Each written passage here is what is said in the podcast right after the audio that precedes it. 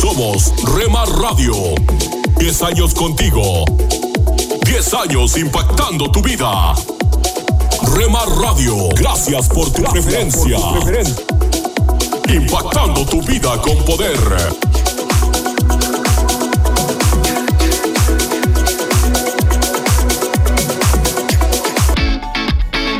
Los caminos de mi rey. Estás escuchando Rema Radio. Transmitiendo desde Jalisco, México. Impactando tu vida con poder.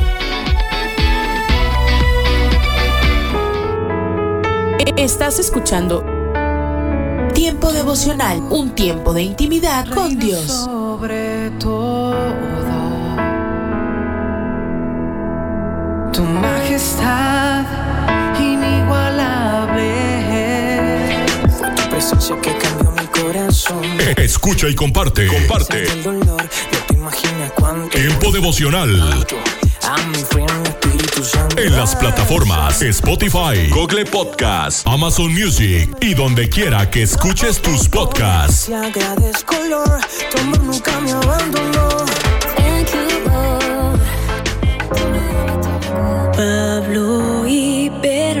Escucha. Escucha Tiempo devocional de lunes a viernes a partir de las 6 a.m. a través de Rema Radio. Sábados y domingos 8 a.m. por Rema Digital Radio. La palabra de Dios trajemos, no hay otra igual.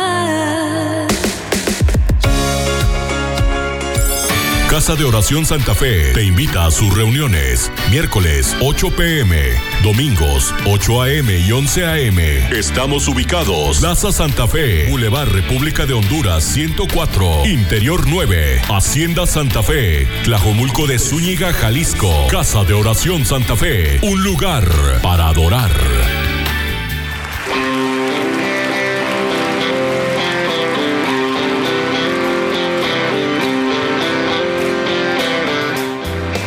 En Iglesia Puerta Abierta tendrás un nuevo comienzo.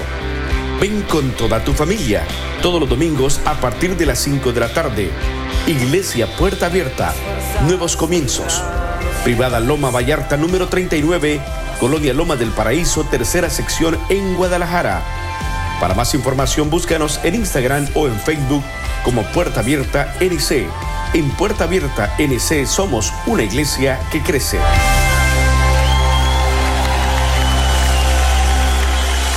Estos son los proverbios de Salomón, hijo de David. Día 14, capítulo 14.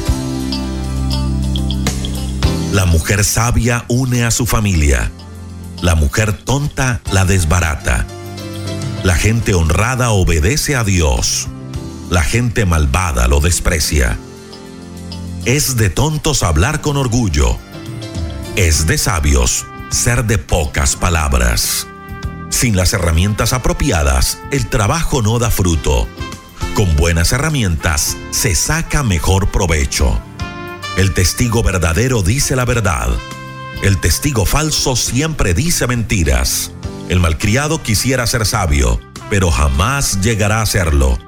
En cambio, el entendido muy pronto gana conocimiento. Aléjate de los tontos, que nunca aprenderás nada de ellos. El que es sabio lo demuestra en que piensa bien lo que hace, pero el tonto vive engañado por su propia estupidez. A los necios no les importa si Dios los perdona o no, pero la gente buena quiere el perdón de Dios. Nadie más que tú conoce realmente tus tristezas y tus alegrías. La familia del malvado será destruida, pero el hogar del bueno prosperará. Hay cosas que hacemos que nos parecen correctas, pero que al fin de cuentas nos llevan a la tumba. La mucha risa causa dolor. Hay alegrías que acaban en tristeza. La gente tonta es feliz con su mala conducta. La gente buena es feliz con sus buenas acciones. La gente tonta cree todo lo que le dicen. La gente sabia piensa bien antes de actuar. El sabio conoce el miedo y se cuida del peligro, pero el tonto es atrevido y se pasa de confiado. El que pronto se enoja, pronto hace tonterías, pero el que piensa en lo que hace, muestra su gran paciencia.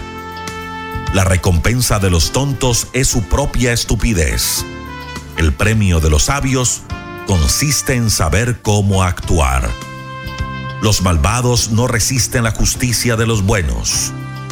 Si eres pobre, ni tus amigos te buscan. Si eres rico, todo el mundo es tu amigo. No debes despreciar al amigo. Si eres bueno con los pobres, Dios te bendecirá. Los que piensan hacer lo malo cometen un grave error. Los que procuran hacer lo bueno reciben el gran amor de Dios. Todo esfuerzo vale la pena, pero quien habla y no actúa acaba en la pobreza. La riqueza del sabio es su sabiduría, la pobreza del tonto es su estupidez. El testigo que dice la verdad salva a otros de la muerte, pero hay testigos mentirosos. El que obedece a Dios ya tiene un poderoso protector para él y para sus hijos. El que obedece a Dios tiene larga vida, ha escapado de la muerte. Para el rey es un orgullo gobernar a un pueblo numeroso. Qué vergüenza es para él no tener a quien gobernar. El sabio domina su enojo. El tonto no controla su violencia. Mente sana, en cuerpo sano. Por eso la envidia te destruye por completo. Quien le quita todo al pobre, ofende a Dios, su creador. Quien obedece a Dios, trata bien al pobre. El malvado fracasa por su maldad, pero el hombre bueno confía en Dios hasta la muerte. En la mente del sabio hay lugar para la sabiduría, pero la gente tonta no llega a conocerla. El orgullo de un pueblo es que se haga justicia. La desgracia de los pueblos es que se cometa pecado. El ayudante inteligente se gana el aprecio del jefe, pero el empleado sin vergüenza provoca su enojo.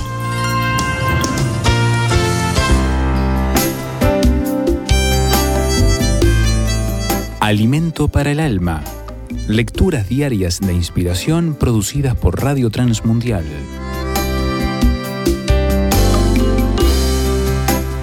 Uno de los puntos de partida esenciales de la vida cristiana es conocer la profundidad de la misericordia de Dios en Cristo Jesús, que hizo posible que podamos acceder al perdón, la justificación y la vida eterna.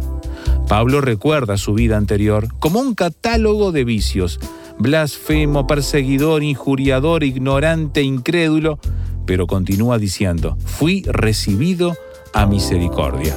Nunca olvidemos esta realidad y actuemos en consecuencia. La gracia que se nos dio nos llama a la humildad. No hay lugar para el orgullo ni para la autosuficiencia cuando sabemos de dónde nos sacó el Señor. Nos llama al servicio, porque Cristo nos rescató para trabajar en su reino, anunciando su evangelio a toda criatura y siendo testigos de su gracia y redención. Pero más que todo ello, nos llama a la fidelidad Pablo anima a Timoteo a seguir luchando, manteniendo la fe y la buena conciencia, no sea que caiga, como algunos tristes ejemplos que menciona. Una de las claves del ministerio es esta, seguir adelante, ser fieles, continuar a pesar de los obstáculos y también nos llama a la adoración y a la gratitud, porque un Dios tan grande y misericordioso es digno de ser honrado como rey y recibir honor y gloria por los siglos de los siglos.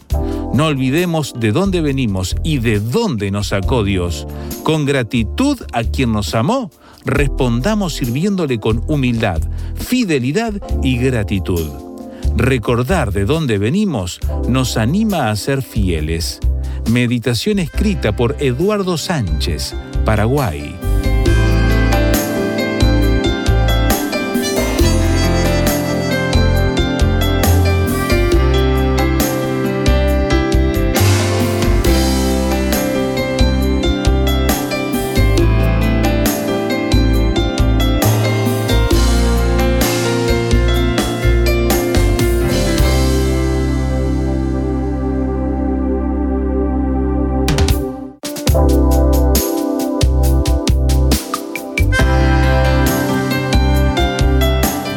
Más información o si desea adquirir el libro Alimento para el Alma, escriba a apa.transmundial.org o llame aquí en México al 50 25 42 06. 50 25 42 06. Alimento para el Alma es una producción de Radio Transmundial.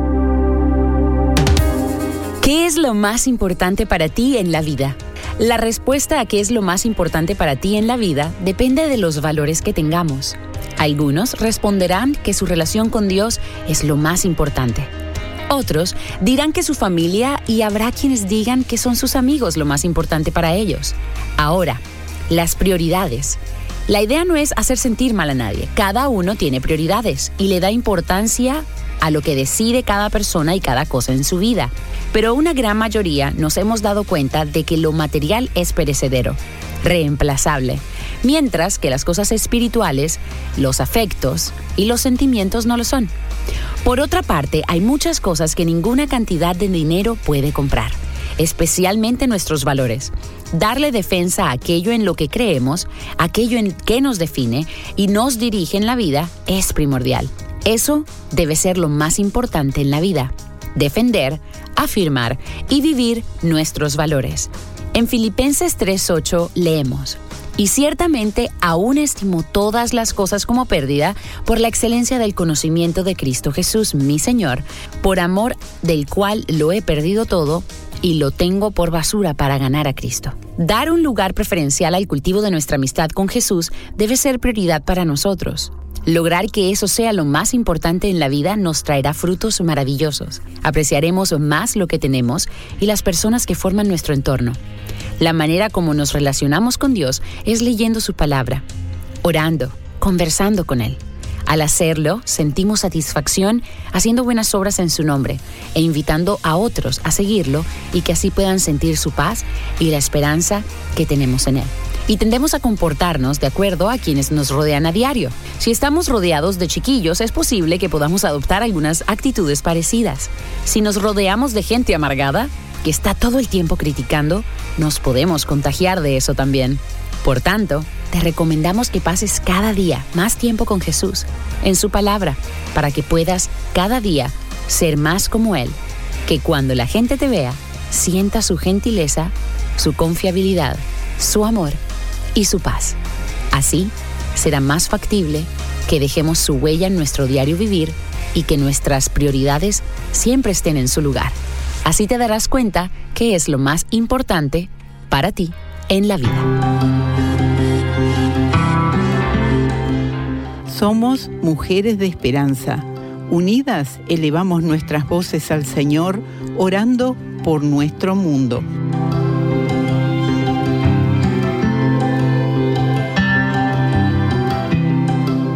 Dios, tu corazón es por las mujeres de cada generación para que te conozcan y te sigan.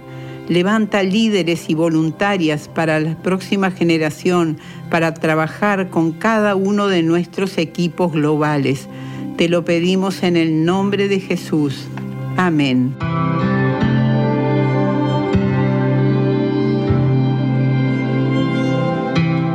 Descarga el boletín de oración con todas las peticiones del mes, artículos adicionales para sembrar esperanza en mujeresdeesperanza.org o solicítalo por WhatsApp al signo de más 598 91 610 610.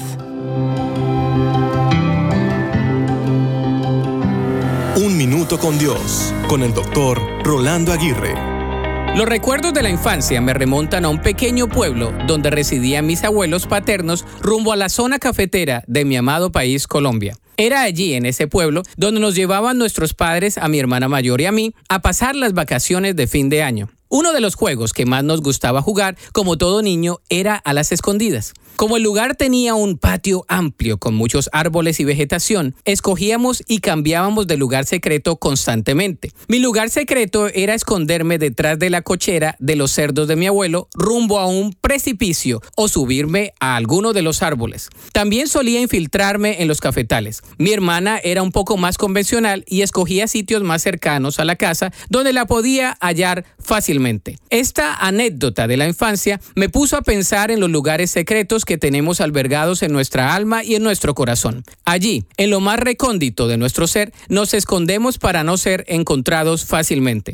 Nos sentimos protegidos al subirnos al mismo árbol o al hacernos detrás de sentimientos, acciones y actitudes que sirven como escondites diarios en nuestro proceder. Sin embargo, aunque nos queramos esconder de todos, no nos podemos esconder de Dios. Él está en todo momento y en todo lugar. Así que no intentes esconderte de Dios. Ese juego no funciona con Él. La Biblia dice en Salmo 139, 7, jamás podría escaparme de tu espíritu, jamás podría huir de tu presencia.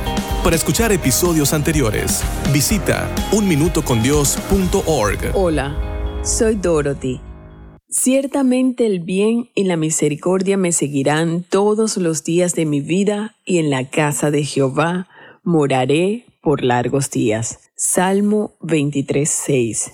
¿No es maravilloso? Solo toma hoy ese pequeño pensamiento y considera que la primera prioridad de mi vida es orar. Adoremos al Señor y alabémoslo juntos y veamos que tenemos acceso para orar. En Isaías 51.6 leemos, Pero mi salvación será para siempre, mi justicia no perecerá. Lo que poseemos en Cristo Jesús perdurará por los siglos de los siglos. Amós 9.1 dice, vi al Señor que estaba sobre el altar. Ahora vemos allí en Amós un aspecto muy interesante. La posición del Señor que estaba sobre el altar es significativa. El altar habla de la misericordia de Dios, porque el juicio fue ejecutado sobre el altar, sobre el sacrificio interpuesto de nuestro Señor Jesucristo. Por tanto, podemos ir ante el Señor, podemos venir hoy por causa de Jesucristo. Sin embargo, cuando el altar y el sacrificio son despreciados, si dices, no quiero tener nada que ver con todo esto,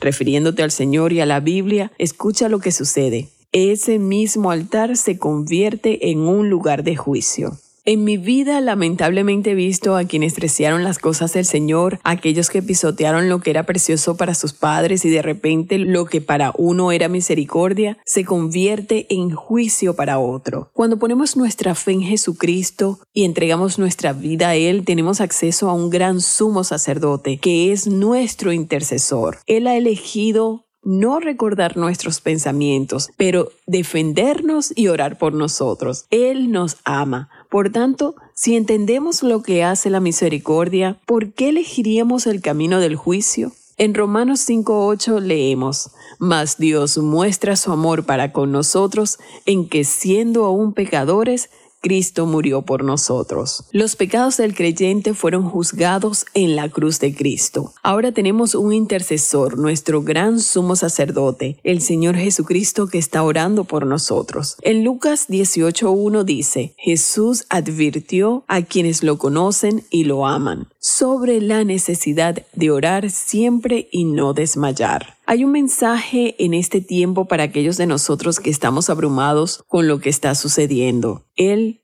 nos está diciendo que oremos. Él quiere que transformemos cada situación para su gloria. Ya sea una buena o una mala situación, simplemente permite que cuente para su gloria. Entendamos en qué consiste la oración del creyente. Lamentablemente estamos viviendo un día como lo describe Amós capítulo 8. He aquí, Vienen días, dice Jehová el Señor, en los cuales enviaré hambre a la tierra, no hambre de pan, ni sed de agua, sino de oír la palabra de Jehová. E irán errantes de mar a mar, desde el norte hasta el oriente, discurrirán buscando palabra de Jehová y no la hallarán. La prioridad es entender que Dios nos ha dado su palabra. La palabra de Dios es la base por la cual venimos en oración al Dios Santo. La prioridad de mi día debe ser la comunión a través de la oración. Esto es lo más importante del día.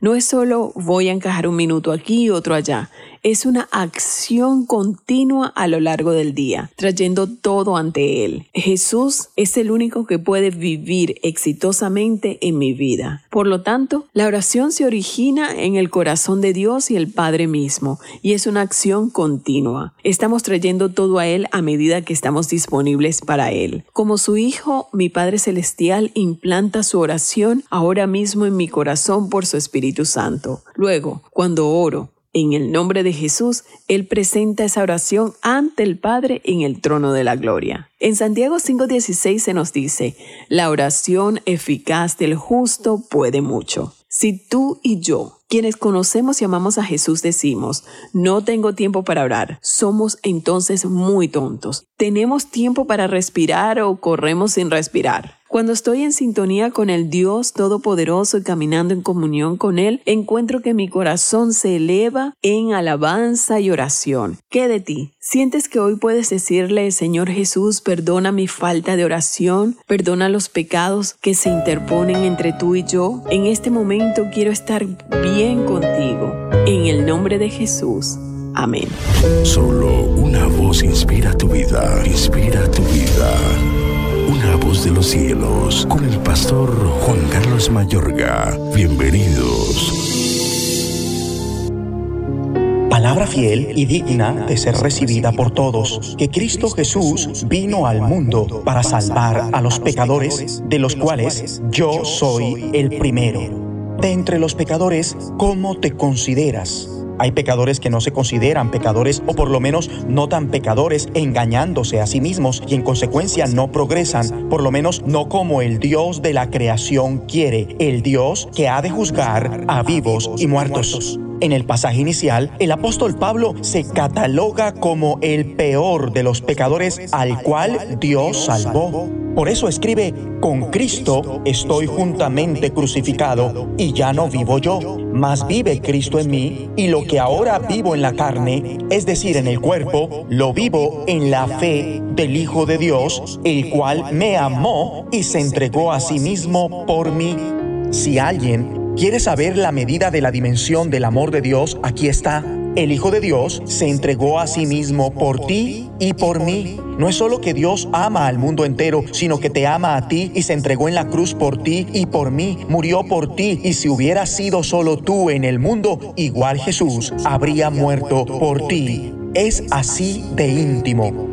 El amor de Dios por ti es incondicional, sincero y continuo. No hay nada que puedas hacer para que Dios te ame más y no hay nada que puedas hacer para que Dios te ame menos. De ser así, habría dado a su único hijo en sacrificio sabiendo de antemano antes de haber nacido que le fallaríamos. ¿Verdad que no? Básicamente, Dios te ama y se complace en ti cuando dejas que su amor por ti te enamore de Jesús para servirle, como bien lo dice el mismo Señor, el que tiene mis mandamientos y los guarda, ese es el que me ama. Y el que me ama será amado por mi Padre, y yo le amaré y me manifestaré a él. Dios nos ama a todos, pero su amor es conocido, es decir, entendido, comprendido y experimentado solo por los que corresponden en amor obediente al Señor. Cuando Pablo finalmente entendió esto, cambió radicalmente su vida. Su vieja vida, una vida imperfecta, plagada de defectos, había llegado a su fin. En palabras más claras, Pablo dice, he sido crucificado con Cristo. Mi ego ya no es central. La vida que me ves viviendo no es mía una vida nueva, perfecta, había comenzado porque dice, Cristo vive en mí. El varón perfecto, el Espíritu de Cristo, había venido a vivir en él para perfeccionarlo para siempre, hasta ser perfecto como nuestro Padre que está en los cielos es perfecto, hasta llegar a un varón perfecto a la medida de la estatura de la plenitud de Cristo. Esta nueva vida fue una vida de fe en el Hijo de Dios. Por eso Pablo discute vehementemente al defender este evangelio que se revela por fe y para fe, como está escrito, mas el justo por la fe vivirá. Es por eso por lo que tuvo que en una ocasión confrontar cara a cara a Pedro, quien ya sabía la verdad de este mensaje, sin embargo, debido al temor que sentía a la pandilla judía conservadora, había estado imponiendo el antiguo sistema de circuncisión. Comenzó a seguir y promover las antiguas leyes y costumbres judías. Al hacer eso, Pedro dio la sensación de que no era suficiente ser cristiano. Estaba diciendo que la gente también debía seguir las costumbres judías, pero la fe en Jesucristo es todo lo que se requiere. Mejor dicho, sabemos muy bien que no estamos bien con Dios al cumplir con las reglas, sino solo a través de la fe personal en Jesucristo. Sin importar que se tenga el mejor sistema de reglas que el mundo haya visto, ningún ser humano puede agradar a Dios mediante la superación personal. Creímos en Jesús como el Mesías para que pudiéramos estar ante Dios confiando en el Mesías y no tratando de ser buenos. Oremos. Padre Dios, gracias, porque en tu gran amor abrazas sin discriminación a todos los que ponen su fe en Cristo. Ahora soy justificado por la fe para tener una vida totalmente cambiada. Ahora Cristo vive dentro de mí por su Espíritu Santo y ya no vivo la vieja vida imperfecta, sino una nueva por la fe en tu Hijo que va manifestando la perfección en progreso como la luz de la aurora, que va en aumento hasta que el día es perfecto. En el nombre de Jesús. Una voz de los cielos, escúchanos, será de bendición para tu vida. De bendición para tu vida. Tome unos momentos para recibir ánimo y renovación con pautas para vivir. Zhenya Yovtenko vivió en el pueblo ruso de Chuguyevka, donde enseñaba en la escuela y pasaba su tiempo libre cultivando su jardín. Poco después comenzó la perestroika, cambiando la cara del comunismo. Un día, Zhenya fue al mercado y encontró a un vendedor de Biblias. Aunque había oído hablar de la Biblia, nunca había visto ni tenido una en sus manos. Curiosamente, tomó el libro y hojeó a través de él. Al ver que estaba interesado en ella, un desconocido misionero que había instalado un kiosco accedió a que el maestro se llevara un ejemplar a casa para devolverlo al día siguiente. Genia le mostró el libro a su esposa. Luego se sentó y comenzó a leer. Leyó toda la noche, y para cuando la luz del día había atravesado el cielo oriental, la luz del amor de Dios había penetrado en su corazón. Él decidió entonces que quería saber más acerca de Dios. Al devolver el libro, preguntó dónde podía aprender más sobre la Biblia y sobre el Dios que dice que nos ama. El misionero le habló de una nueva escuela en Donetsk, Ucrania, a unos 30 kilómetros al oeste de la frontera con Rusia. Tomando la decisión de ir a la escuela, Genia renunció a su trabajo, vendió su vaca y compró boletos de tren para el largo viaje que duró ocho días. Finalmente, llegando a Donetsk, él y su familia se dirigió a la escuela de estudios bíblicos. Tres años después, Genia y Lena regresaron al pueblo de donde vinieron y plantaron una iglesia evangélica. Pues la palabra de Dios es viva y poderosa, es más cortante que cualquier espada de dos filos, penetra entre el alma y el espíritu, entre la articulación y la médula del hueso, deja al descubierto nuestros pensamientos y deseos más íntimos. Acaba de escuchar a Eduardo Palacio con Pautas para Vivir, un ministerio de Guidelines International. Permita que esta estación de radio sepa cómo el programa le ha ayudado. Acompáñenos en la próxima emisión de Pautas para Vivir. Gracias por su sintonía.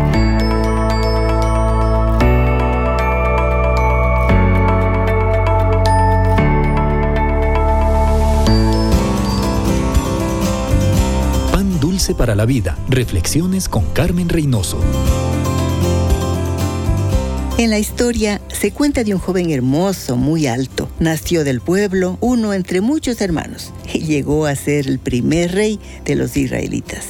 Sí, es Saúl a quien Dios escogió como rey. Samuel lo ungió y el pueblo lo aclamó con alegría diciendo, ¡Viva el rey! Desafortunadamente, sus atributos espirituales no igualaban los físicos. Fue un enano en materia de obediencia, un artista de cine en apariencia, el más alto del pueblo. Conocía de Dios, pero no aprendió a confiar en Dios. Vivió sobresaltado por los celos, fue soberbio, desobedeció deliberadamente y perdió su reino. Dios le desechó a pesar de sus excusas. Andar en armonía con Dios implica conocer su voluntad, aceptarla y obedecerla. Amigo, examínese. Él no nos obliga, pero si somos sus hijos, debemos obedecer. Si le pedimos, Él mismo nos ayuda a vivir en obediencia y la obediencia trae bendición. Pan dulce para la vida. Reflexiones con Carmen Reynoso.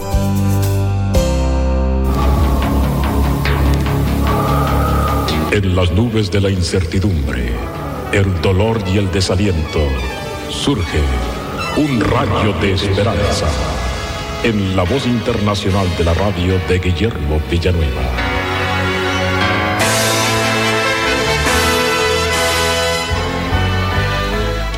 La noche era muy oscura y no podía verse nada. También el mar estaba muy agitado y no había esperanza de que la lancha llegase a puerto. De pronto todos experimentaron una gran alegría. A lo lejos se podía ver las luces de otro barco. Pero, ¿cómo podrían hacerle notar su presencia allí si no tenía ninguna luz para hacer señales? Buscaron por la lancha y encontraron una pequeña linterna cuya mecha no tendría más que unos 3 centímetros, pero ahora faltaba los cerillos para encenderla. Todos los hombres registraron sus bolsillos, hasta que uno sacó con mano temblorosa una cerilla, la única que llevaba en su bolsillo.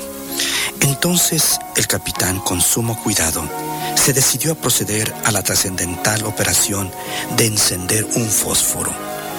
Dos de los hombres extendieron sus chaquetas para evitar que un soplo de aire la apagara. Al fin, con un gesto resuelto, el capitán encendió la cerilla y tuvo éxito. La cerilla fue encendida y a continuación la lámpara, y no tardó en ver que el vapor se aproximaba al haber visto las señales de la luz y ellos estuvieron a salvo. Qué importante, mi amigo, es una cosa tan pequeña como un fósforo, un cerillo en una noche oscura. Y así, mi amigo, es importante la gratitud en la noche oscura de la ingratitud. En la meditación pasada hablamos acerca de un hombre que el Señor Jesús lo sanó por ser agradecido y porque tuvo fe en él.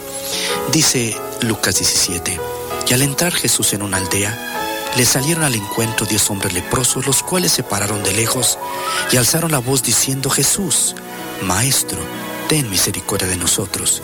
Entonces uno de ellos, viendo que había sido sanado, volvió glorificando a Dios a gran voz y se postró rostro en tierra a sus pies, dándole gracias. Nosotros debemos de venir a Cristo Jesús con gratitud porque hemos recibido sus dádivas. Mi amigo, la vida, nuestra familia, la lluvia, el sol, el aire, que todo esto es tan indispensable para poder vivir, viene de la mano de Dios. Y debemos venir a Él porque Él nos da tantas cosas, pero sobre todo porque Él ha muerto por ti y por mí. Él derramó su sangre por ti y por mí. Él nos está llamando. Él quiere entrar a nuestra vida para salvarnos y llenarnos de gozo. Y todo esto lo hace Él completamente gratis. Debemos de venir a Cristo con gratitud porque Él es amor. Él nos ama. Aunque no creamos en Él, Él nos sigue amando. Si le llegásemos a odiar, Él nos sigue amando. Debemos de venir a Él porque Él es la riqueza más grande. Tener en nuestra vida al ayudador, al amigo, el placer más grande, el médico infalible, el consejero, nuestro proveedor, nuestro salvador. A Él le necesitamos desesperadamente. Es por eso que, con gratitud, abramos nuestro corazón y recibamos a este gran Cristo que nos puede perdonar, limpiar y salvar. Amén. Esperamos que esta audición, un rayo de esperanza, haya penetrado en su corazón.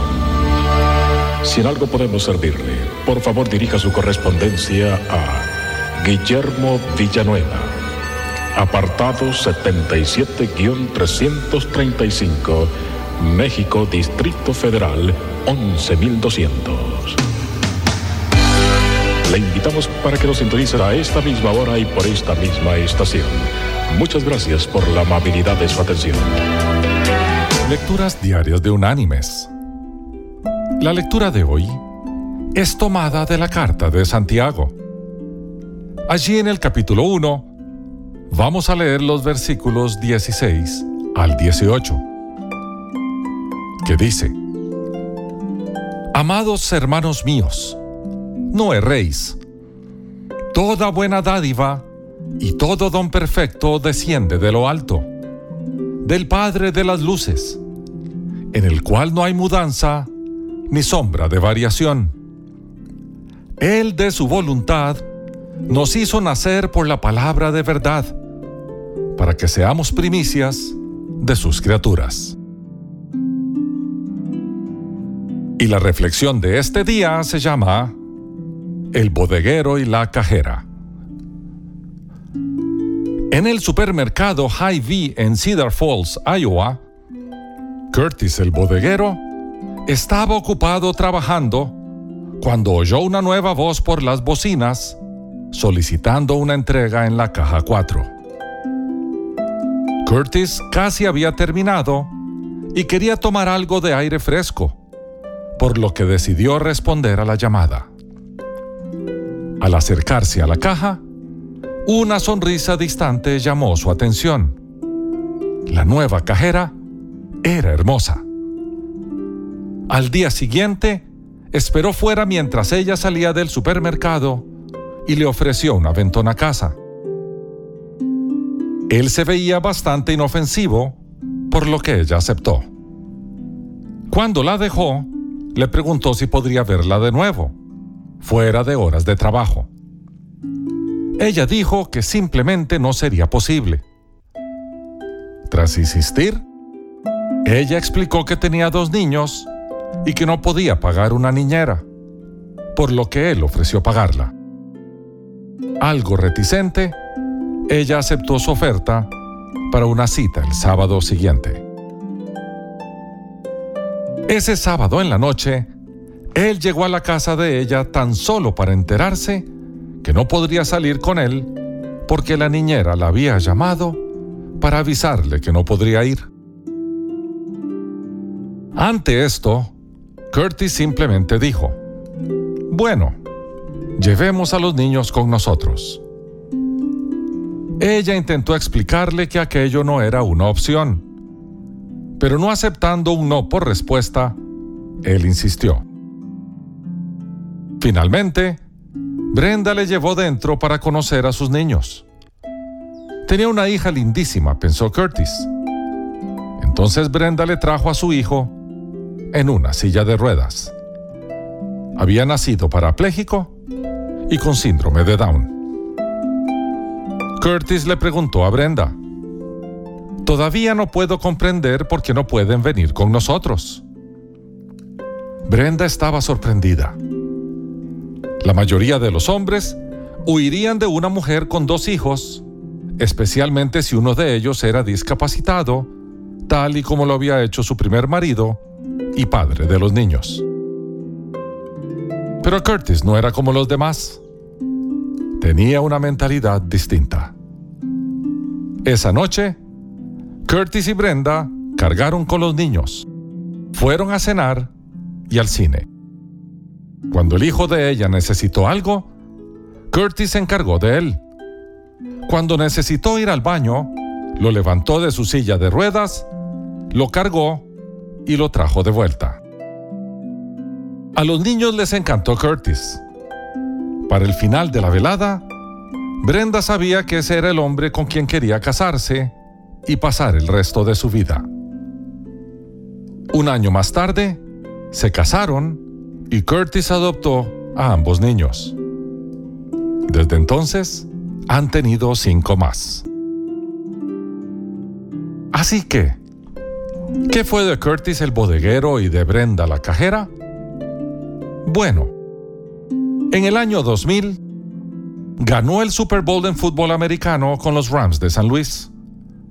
Luego el señor y la señora Warner se pasaron a vivir a Arizona, donde en el año 2008, a la edad de 38 años, lideró a los Arizona Cardinals a su primer Super Bowl.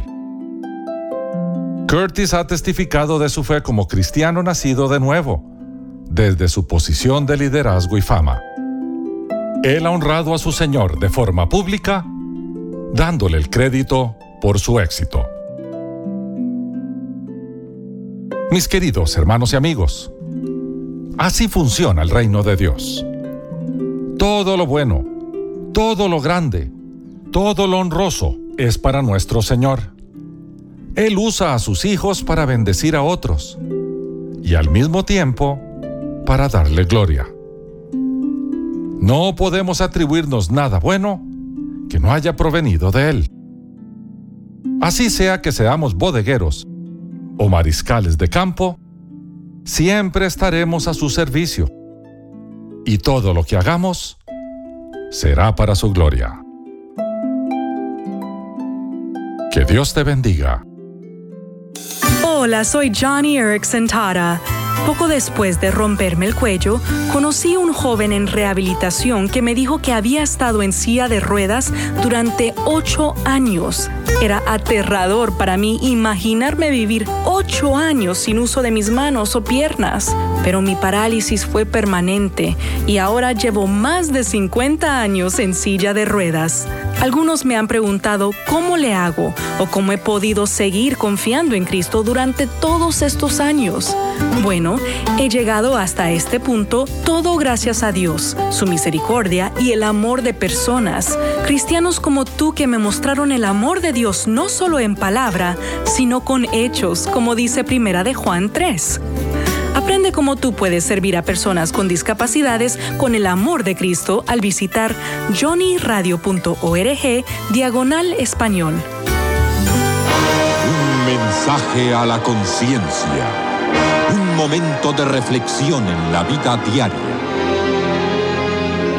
Escúchelo hoy en la voz de Carlos Rey.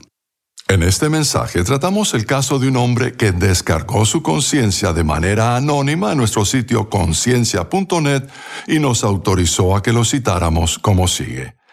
Esperé hasta los 40 años para casarme, pero estoy casi seguro de que me equivoqué. Estos casi seis años de casado han sido tormentosos. Los dos nos hemos maltratado verbalmente. No me puedo poner de acuerdo en nada con ella porque siempre se forma una discusión. Este es el consejo que le dio mi esposa. Estimado amigo, hasta cumplir los 40 años, usted sin duda estaba bien ajustado a su vida de soltero, habiéndose acostumbrado a la libertad de no tener que consultar a nadie más en su toma de decisiones. Así que no debiera sorprenderlo que haya sido un gran ajuste el tener que hacer tantos cambios en su vida diaria para adaptarse a una esposa después de muchos años de haber hecho todo por sí solo. Es normal que se le esté haciendo difícil realizar esos cambios. Usted dice que cree que se equivocó. Estamos de acuerdo.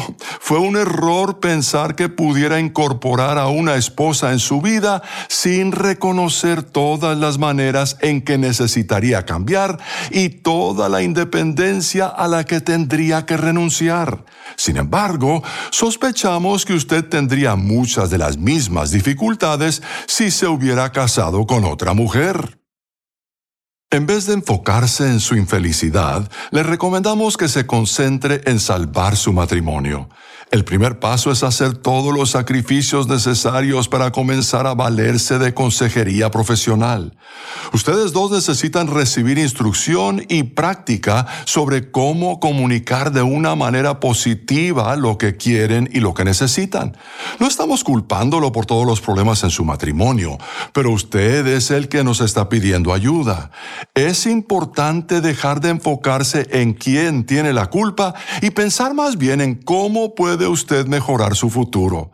Al margen de cómo responde su esposa, usted puede seguir la enseñanza del apóstol Pablo de que el hombre debe amar a la esposa de la misma manera en que Jesucristo ama a la iglesia. ¿Qué hizo Cristo a favor de la iglesia? Él sacrificó su vida y murió voluntariamente en una cruz para perdonar el pecado. A veces parece más fácil morir por una persona que vivir por ella. Es porque se muere una sola vez y luego todo termina. En cambio se vive cada día, todo el día, día tras día tras día. Piense en tres cosas que usted puede hacer por su esposa hoy que demostrarán que la ama. No pregunte lo que ella va a hacer por usted y no mantenga el puntaje de lo hecho. Simplemente muéstrele hoy su amor sin que importe cómo ella responda. Luego añada otras tres cosas mañana y así sucesivamente. Pídale a Dios que le muestre cómo deberás amarla y valorarla sin esperar en absoluto que ella vaya a corresponder. Con eso termina lo que Linda, mi esposa, recomienda en este caso. El caso completo puede leerse con solo pulsar la pestaña en conciencia.net que dice casos y luego buscar el caso 724. Para recibir un mensaje a la conciencia por correo electrónico, ingrese a conciencia.net y suscríbase hoy mismo. Proverbios 21:5 cuando las cosas se piensan bien, el resultado es provechoso. Cuando se hacen a la carrera, el resultado es desastroso. Título para hoy, Decisiones apresuradas. Tenga mucho cuidado en tomar decisiones en forma apresurada o sin pedir dirección a Dios. Mire, Satanás astutamente siempre, siempre le estará susurrando para que confía en usted mismo, eh, pone pensamientos como, dale, seguí adelante, no te preocupes, vos podés solo, eh, sin que vea como una necesidad el hecho de consultar a Dios y, y menos el de darle o tener en cuenta las consecuencias de sus decisiones. Esto porque el fin del enemigo es que usted fracase y no solamente llevarle al fracaso, su fin es destruirle, como sabemos es el propósito del enemigo Satanás. En cambio, el Padre Celestial se preocupa eh, por su vida, las consecuencias de sus decisiones y acciones. Y encontramos en la palabra, que es el anhelo del Padre, que usted aprenda a confiar, que aprendamos a confiar, a depender de Él, para que nos guíen los buenos propósitos que tiene para cada uno de nosotros. Es importante en este ejercicio de depender de Dios, mirar hacia atrás y preguntarnos si hubiésemos considerado las consecuencias de nuestras decisiones, ¿habríamos tomado la misma decisión?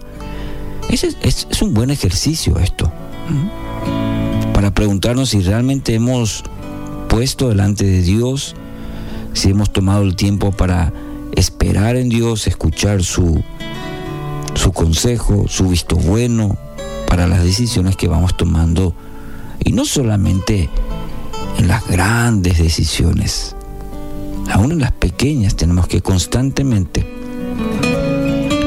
eh, preguntarnos si es la voluntad de Dios.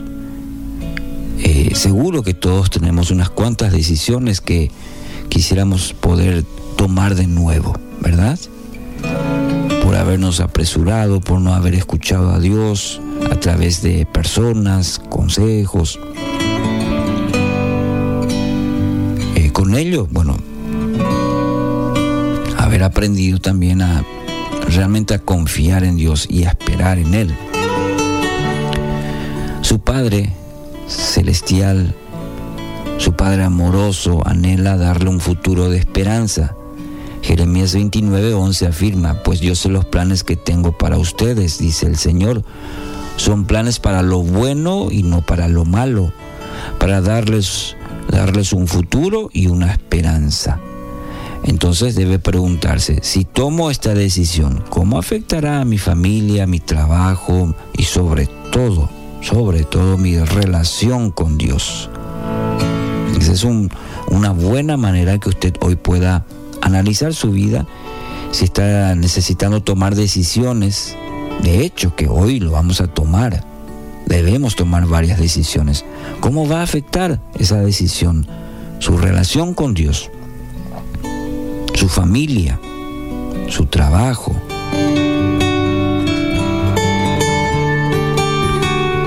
Cuando se somete a Dios en todas las áreas, Él le asegura de que su futuro será de bien, de esperanza. Entonces es importante, escuche, importantísimo.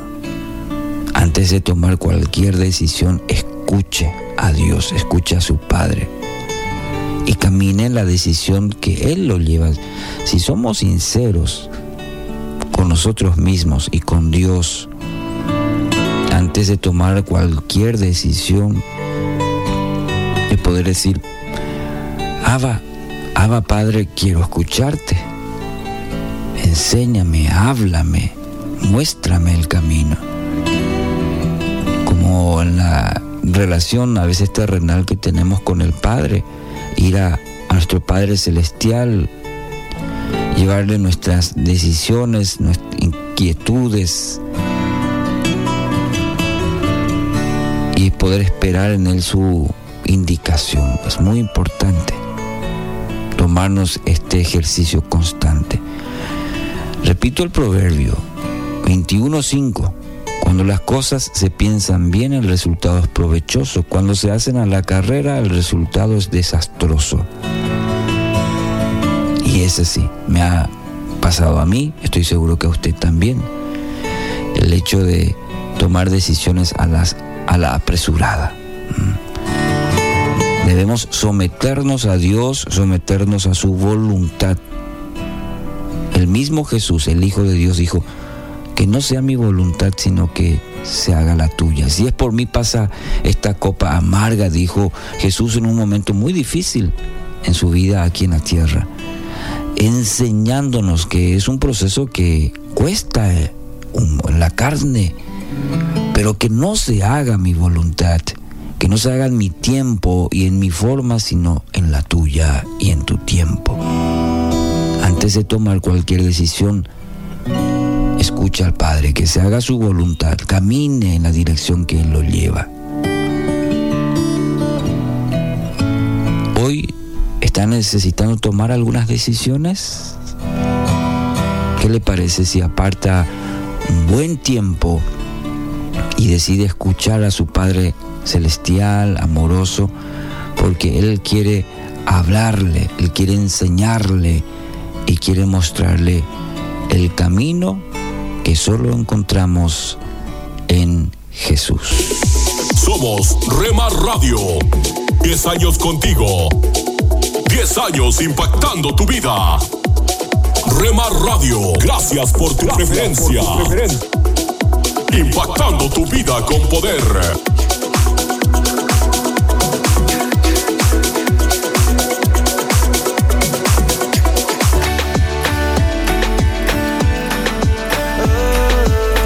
Estás escuchando Rema Radio. Transmitiendo desde Jalisco, México. Gobiernos que olvidan a la gente. Impactando tu vida con poder. Sabor, alegría, eternamente. Estás escuchando Tiempo devocional, un tiempo de intimidad con Dios. Sobre todo, tu majestad inigualable. ¿Cómo no voy a servirte, Dios, si tú eres todo Escucha y comparte. Comparte. Si estuviera en el fondo del mar, Tiempo devocional. mano, tú me salvarás. ¿Cómo En las plataformas Spotify, Google Podcast, Amazon Music y donde quiera que escuches tus podcasts. Por amor, mi mejor canción.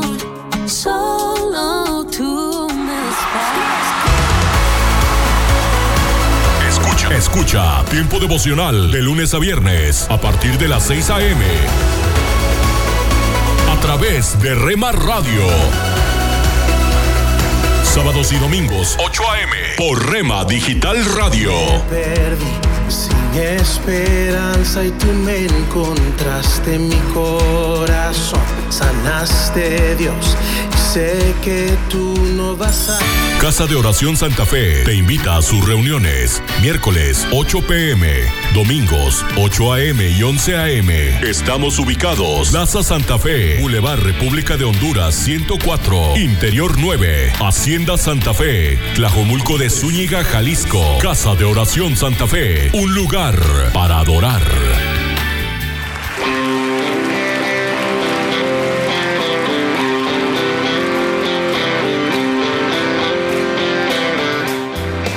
En Iglesia Puerta Abierta tendrás un nuevo comienzo. Ven con toda tu familia, todos los domingos a partir de las 5 de la tarde.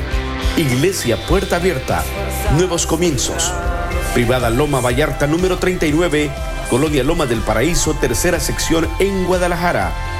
Para más información búscanos en Instagram o en Facebook como Puerta Abierta NC. En Puerta Abierta NC somos una iglesia que crece.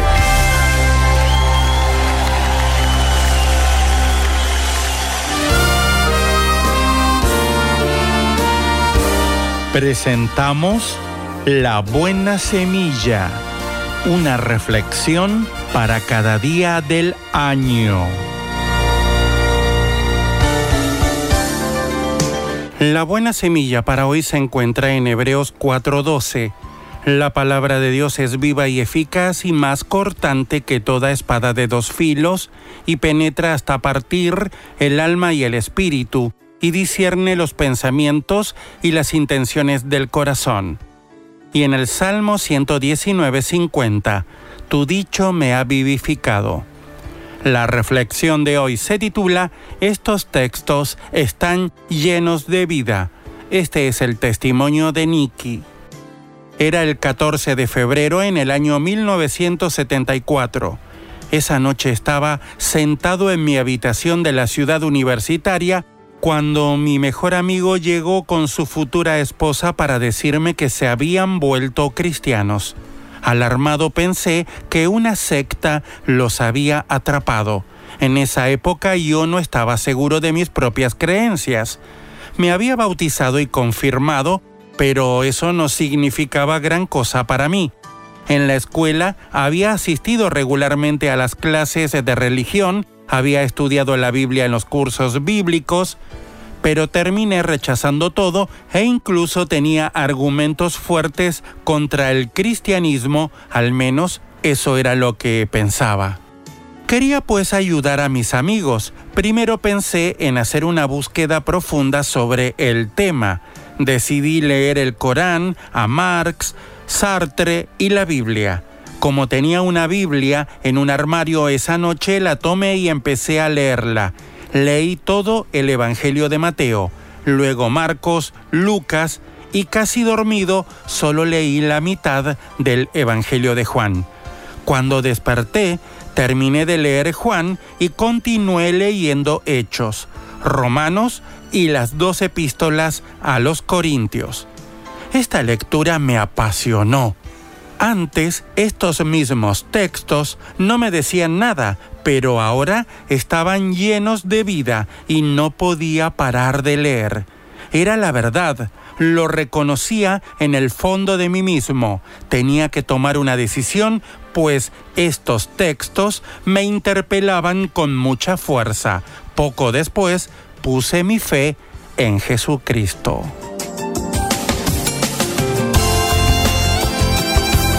Para escuchar este y otros programas, le invitamos que visite nuestra página web en labuenasemilla.com.ar.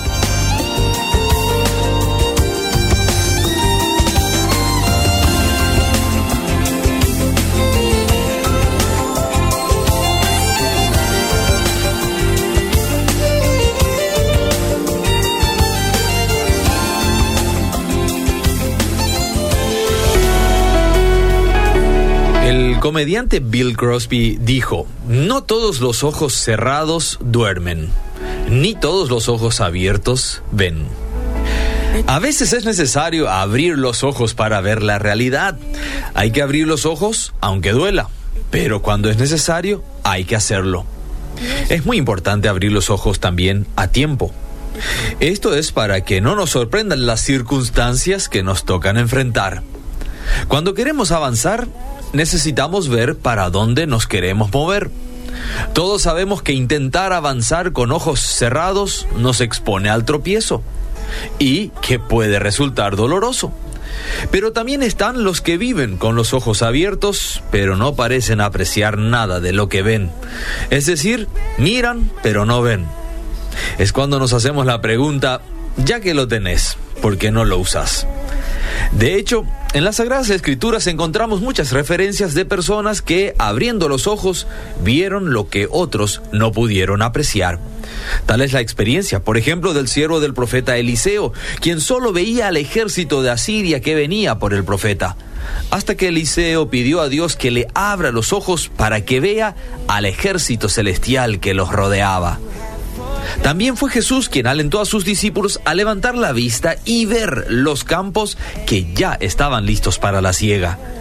Y cuando un campo está listo, entonces hay que cegar para que el grano no se eche a perder. Pero si no alzamos la mirada hacia esos campos listos, entonces no nos percataremos de su existencia. Hoy quizás el campo listo para la siega sea un amigo, un familiar, un compañero de trabajo que está esperando que le hablen de Jesús. Tómate un tiempo. Intercede en oración por aquellas personas que Dios pone en tu corazón para que el Espíritu Santo prepare el corazón suyo y sea buena tierra para la preciosa semilla de la palabra de Dios. Debemos estar abiertos y preparados para que Dios utilice nuestras vidas como nunca antes en este año. ¿Caminaremos este año con los ojos cerrados o los tendremos bien abiertos?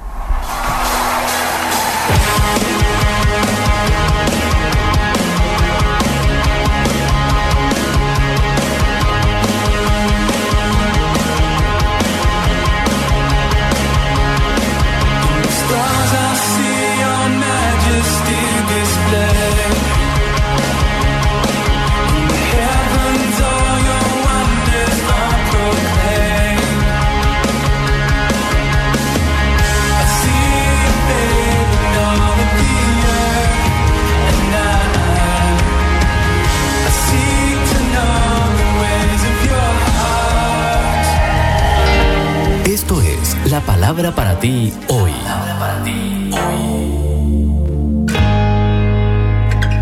Y la palabra para ti hoy es Le damos a nuestro proveedor. Escrita por Bob Gass.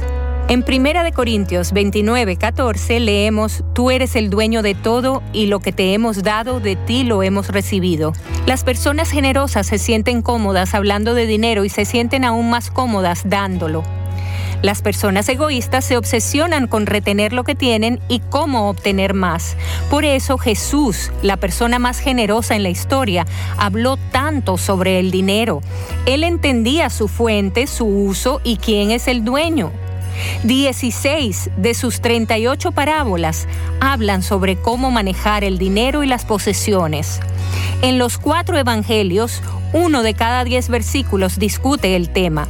En la Biblia hay 500 versículos sobre la oración, más o menos la misma cantidad sobre la fe, pero hay más de 2.000 sobre el dinero y las posesiones.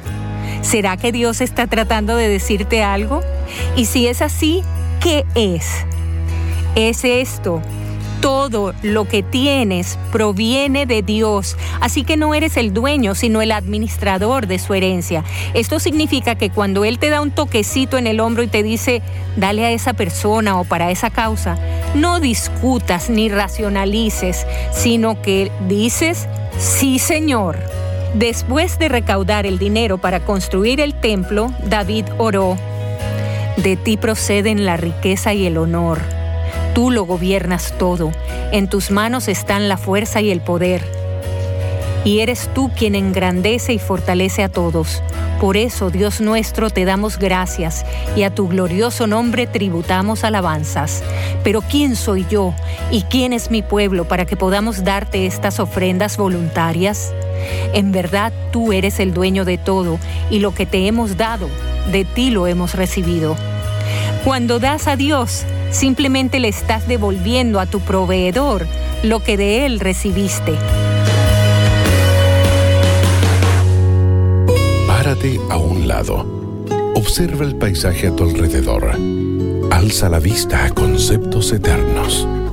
Recuerda que lo esencial es lo invisible a los ojos. Haz una pausa en tu vida con Pablo Martini. Si perdiste la pasión por la obra del Señor es porque perdiste la pasión por el Señor de la obra. No queda otra.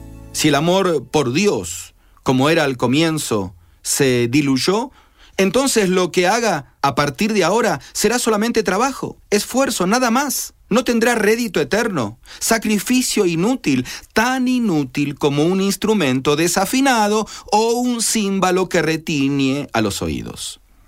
Pronto te aburrirás y te cansarás porque sentirás que estás trabajando para los hombres.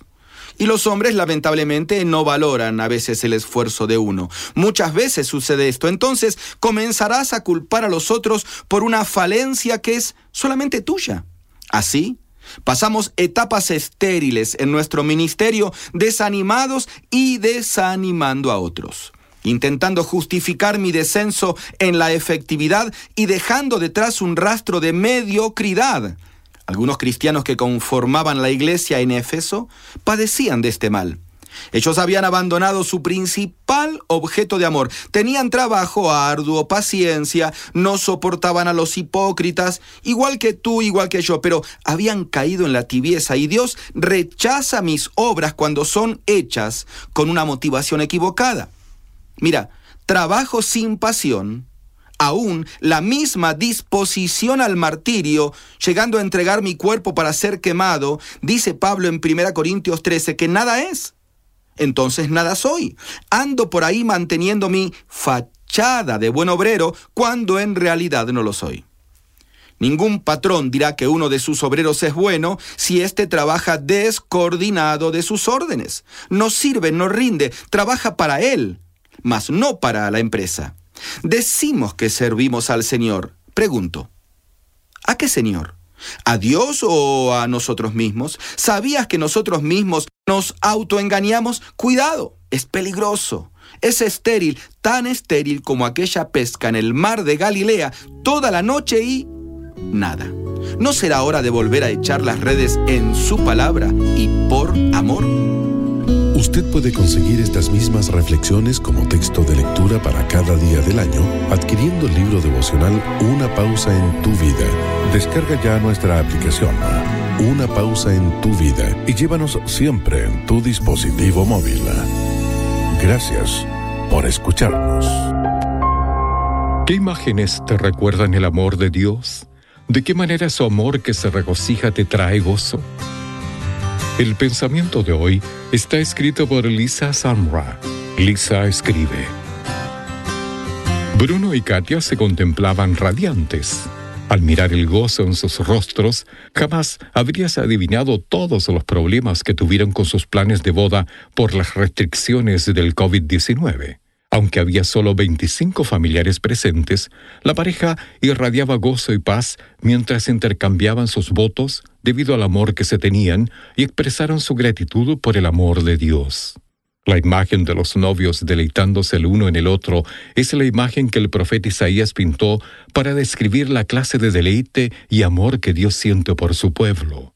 En una descripción bella y poética de la liberación prometida por Dios, Isaías les recordó a sus lectores que la salvación que Dios les ofrecía reflejaba la realidad de vivir en un mundo roto, consuelo para los quebrantados, gozo para los que lloran y provisión para las necesidades de su pueblo.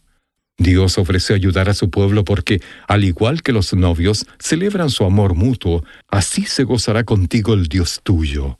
Es una verdad maravillosa que Dios se deleita en nosotros y desea relacionarse con nosotros. Aun cuando luchamos en medio de los efectos de vivir en un mundo roto, tenemos un Dios que nos ama, no a regañadientes, sino con un amor que se goza y que dura para siempre. Oremos, Señor, gracias por gozarte sobre mí con amor. En el nombre de Jesús. Amén. El pensamiento de hoy fue traído a ustedes de parte de Ministerios Nuestro Pan Diario. Solo un minuto. Dios nos hizo para servir y vivir en comunidad, pero eso no significa que será fácil ni que no seremos lastimados, ya que es probable que nos fallemos unos a otros. Cuando eso suceda puede que nos resulte útil reducir durante un tiempo el número de personas que permitamos que entren en nuestra vida. Hacerlo nos ayudará a recuperarnos del dolor y a seguir adelante, pero no podemos permanecer en ese estado para siempre. El Señor nos llama a amarnos y perdonarnos los unos a los otros como Él lo ha hecho. Si usted ha sido lastimado en el pasado, pida a un amigo de confianza que le ayude a procesar lo sucedido. Y si ha herido a otra persona, sea valiente y ofrézcale una disculpa sincera. Para más información, visite encontacto.org. ¿Te imaginas? Una reflexión del pastor y comunicador José Pablo Sánchez con Esperanza Suárez.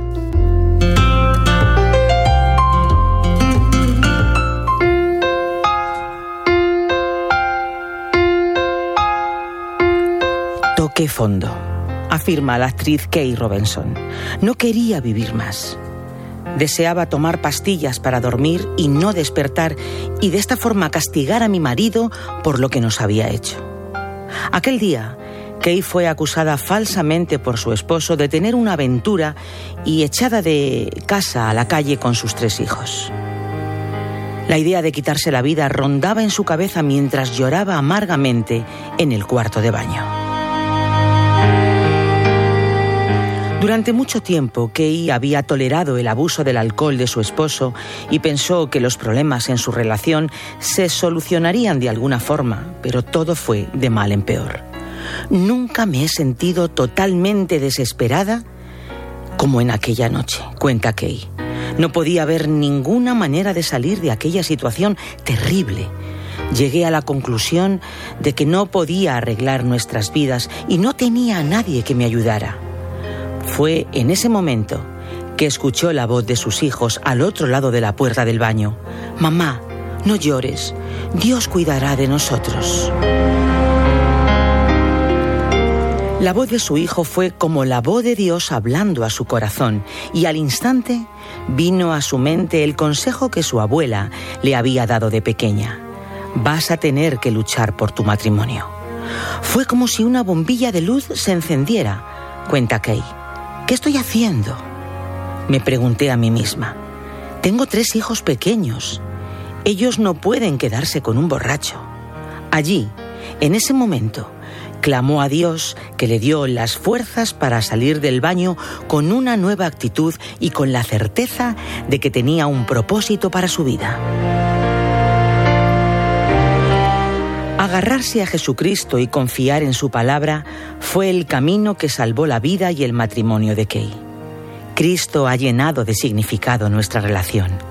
Me agarré a las promesas de Dios cuando no había nada más en que agarrarse y ahora veo el resultado incluso en la vida de mi marido, que también ha decidido seguir a Cristo. Su corazón ha cambiado de dentro hacia afuera. Es un hombre nuevo. Esto afirma Kay, que sigue compartiendo su experiencia para ayudar a tantas personas que luchan con la idea del suicidio, sabiendo que hay una solución cuando confiamos en Jesucristo.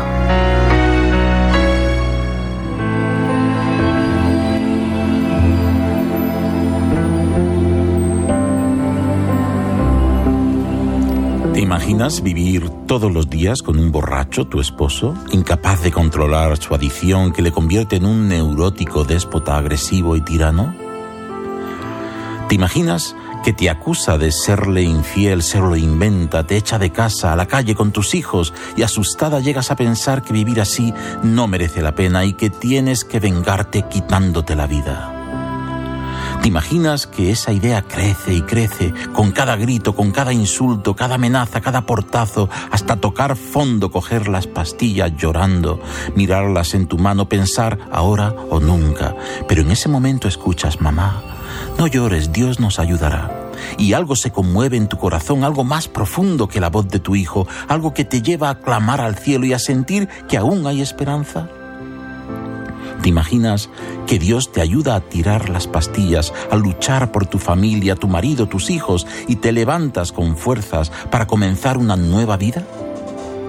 Pues no te lo imagines más, es verdad, la verdad de aquellos que eligen vivir de la mano de Jesucristo. Has escuchado ¿Te imaginas? Un espacio producido por Radio Encuentro, Radio Transmundial en España Comunícate a info@radioencuentro.net.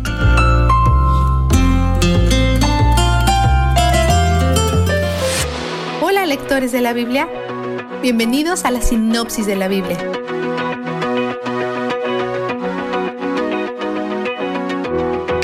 Hoy entramos a una sección de leyes relacionadas con la pureza y la impureza. Dios da instrucciones sobre qué comer y qué evitar. Si sentiste que esto tiene ecos del Edén, puedes comer todo esto, pero no puedes comer eso, estás en lo cierto. Lo que Dios empezó en el jardín está siendo recreado en el desierto. Hay varias teorías del por qué hay animales específicos que están prohibidos, higiene, desviación de la norma, afiliación a la cultura cananea, pero en realidad no sabemos. Mantener estas leyes alimenticias es una parte de lo que en la cultura judía se conoce como mantener el kosher. Hay muchos otros aspectos para mantener el kosher, pero la ley dietética es uno de las más grandes. Algunos dicen que la parte más triste de la lectura de hoy está en 11.7, sin tocino.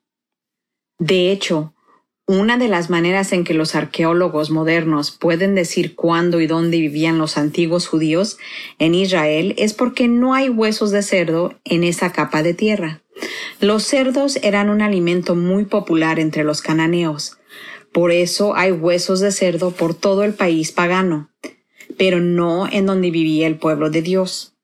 Tampoco se les permite comer nada que muriera por sí solo, tenían que matarlo esto probablemente es porque si muriera por sí solo, podría tener alguna enfermedad. Por cierto, la palabra inmundo, que vemos repetidamente aquí, solo aparece dos veces fuera del libro de Levítico, y una de esas veces es en referencia a ídolos. Entonces parece que aquí hay una correlación con alejarse de Dios. En el capítulo 12 hay leyes para las mujeres que han dado a luz y cómo se deben purificar después. Una niña hace que una mujer sea impura por el doble de tiempo que un niño, y esto probablemente es porque ha dado a luz a otra persona que sangrará y dará a luz. Una cosa a destacar en este capítulo es que Dios hace el sacrificio más accesible para los pobres. Y adivina quiénes serán pobres los padres de Jesús, María y José. ¿Cómo lo sabemos?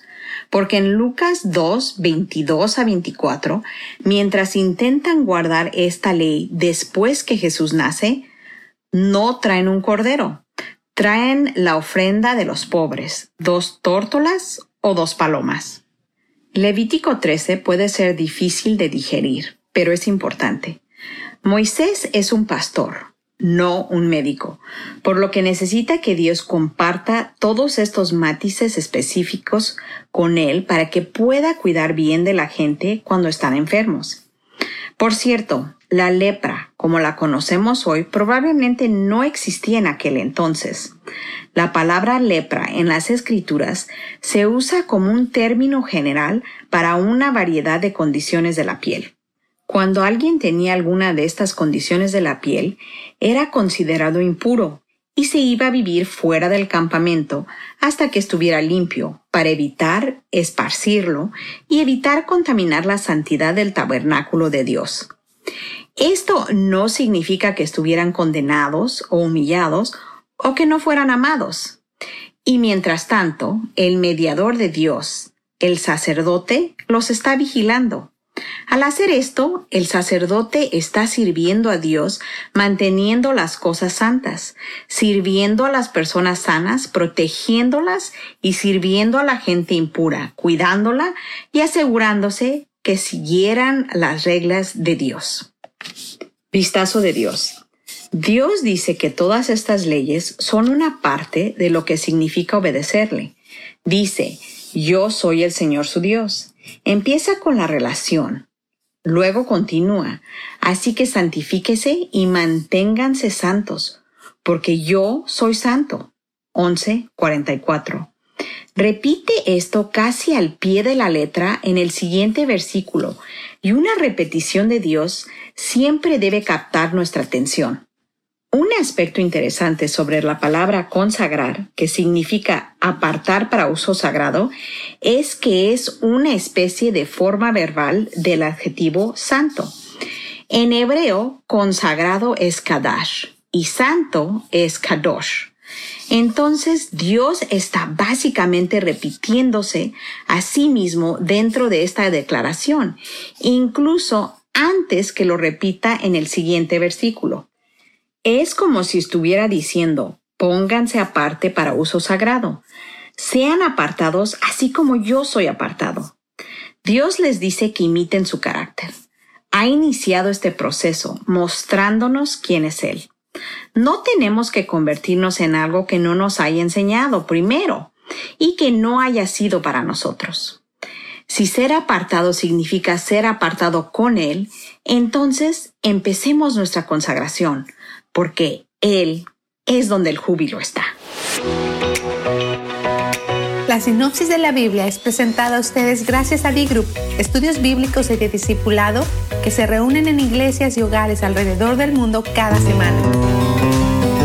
Mi hijo siendo adolescente solía decirme, ¿debo llamarla papá? Y como todos los jóvenes de su edad, no estaba seguro de qué tipo de respuesta recibiría de una chica. Te diré que parece que fue ayer cuando yo era adolescente y me hacía esa pregunta también. Me quedaba mirando el teléfono unos 45 minutos preguntándome si me atrevía a llamar. A veces, por muy indeciso que me sintiera, de repente agarraba el teléfono y decía, hola. Es increíble lo intimidante que puede ser una chica. Sin embargo, había un par de chicas que ni siquiera tenía yo que pensarlo dos veces antes de llamarlas. Simplemente agarraba el teléfono y empezaba a hablar con naturalidad. Y era porque me hacían sentir seguro. Es increíble el poder de una mujer para hacer que un hombre se sienta seguro o inseguro. Hoy quiero tener una palabra contigo acerca del tema, hacer que un hombre se sienta seguro. Nuestra palabra para hoy de la palabra de Dios viene de Proverbios capítulo 31. A menudo hablaba con mi hija o mi esposa acerca de la mujer de Proverbios 31 la mayor descripción probablemente en toda la Biblia de lo que una mujer puede ser en su mayor feminidad. Y dice algunas de estas cosas sobre ella. Mujer virtuosa, vale mucho más que los rubíes, sus hijos se levantan y la llaman bienaventurada. Y luego nos dice que su esposo es respetado en la puerta de la ciudad donde toma su asiento entre los líderes de la tierra. Quiero decir que a cualquier mujer le gustaría valer mucho más que los rubíes y que sus hijos la llamaran bienaventurada y ser virtuosa. Uno de sus secretos es dado en este capítulo. El secreto de una mujer que tiene relaciones saludables, que saca lo mejor de los hombres en su vida. Y se resume en estas palabras. Proverbios 31, versículo 11. Su esposo confía plenamente en ella y no necesita de ganancias malavidas. Voy a poner eso en otras palabras. Su esposo se siente seguro con ella. Fíjate, los hombres usualmente son evaluados en nuestro mundo en base a cómo se desempeñan, su destreza atlética, su imagen de macho, siempre están bajo control o son exitosos en su carrera. Y la mayoría de los hombres continúa con este tipo de desempeño en sus relaciones con las mujeres hasta que una mujer cariñosa y afirmativa le hace saber que no necesita ese desempeño para con ella. No tiene que impresionarla. Está seguro con ella. Puede compartir sus secretos y saber que nunca serán revelados. Puede ser débil con ella, sentirse frustrado, sentir miedo. Todo hombre necesita una mujer que ame al niño que lleva por dentro. Ahora sé que cada mujer necesita un hombre que la haga sentir segura, pero ese es otro tema. Hoy es sobre Proverbios 31. Los hombres son muy seguros de sí mismos por fuera, pero escuchen, somos muy cohibidos por dentro. Los hombres son personas muy solitarias porque no somos tan buenos en el área relacional y muchas veces superficiales. Pero Dios levanta una raza especial. A veces Él te dará una mujer en tu vida que es capaz de darle a un hombre un puerto seguro, una madre que hace que su hijo se sienta seguro, una maestra que hace que el niño en su clase se sienta seguro, la mujer que no está cazando hombres o persiguiéndolos o usándolos, pero que quiere ministrarles aceptación y seguridad a los hombres en su mundo. La Biblia la llama una mujer que le teme al Señor. Fíjate, ella ha llevado sus necesidades al Señor para sentirse segura y que cuidadosa y consistentemente provea el puerto seguro que un hombre tan desesperadamente necesita. Es esa clase de mujer a la que un hombre puede acudir en cualquier momento y ella sacará lo mejor de él. Y ese es el tipo de mujer que Jesús crea cuando una mujer trae su corazón a Él. Él hace que una mujer se sienta segura. Ella lo está. Él le da a una mujer amor sin ataduras, amor que nunca te dejará. Él siembra en ti un amor sobrenatural y transformador porque sabes lo que es ser eternamente amado por Dios. Una palabra contigo de Ran Hatchcraft. Les habla Henry Tolopilo, voz del programa Gracia a vosotros en otro momento de gracia. Por siglos Israel ha estado anticipando el Mesías prometido pero Él ya vino, y es Jesucristo, no con la descripción que Israel tenía en mente. Cristo sigue siendo piedra de tropiezo para incrédulos. El punto está claro, rechazar a Cristo trae vacío espiritual en una proporción enorme. Que esta realidad lo motive a aprovechar cada oportunidad que tenga para evangelizar a personas perdidas. Les habló Henry Tolopilo orando para que cada minuto de su vida sea un momento de gracia.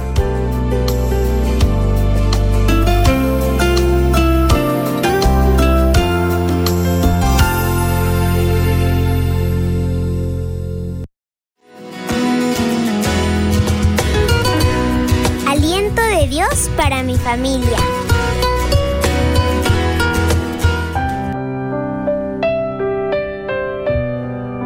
Vida es un viaje. Consulta el mapa de la palabra de Dios.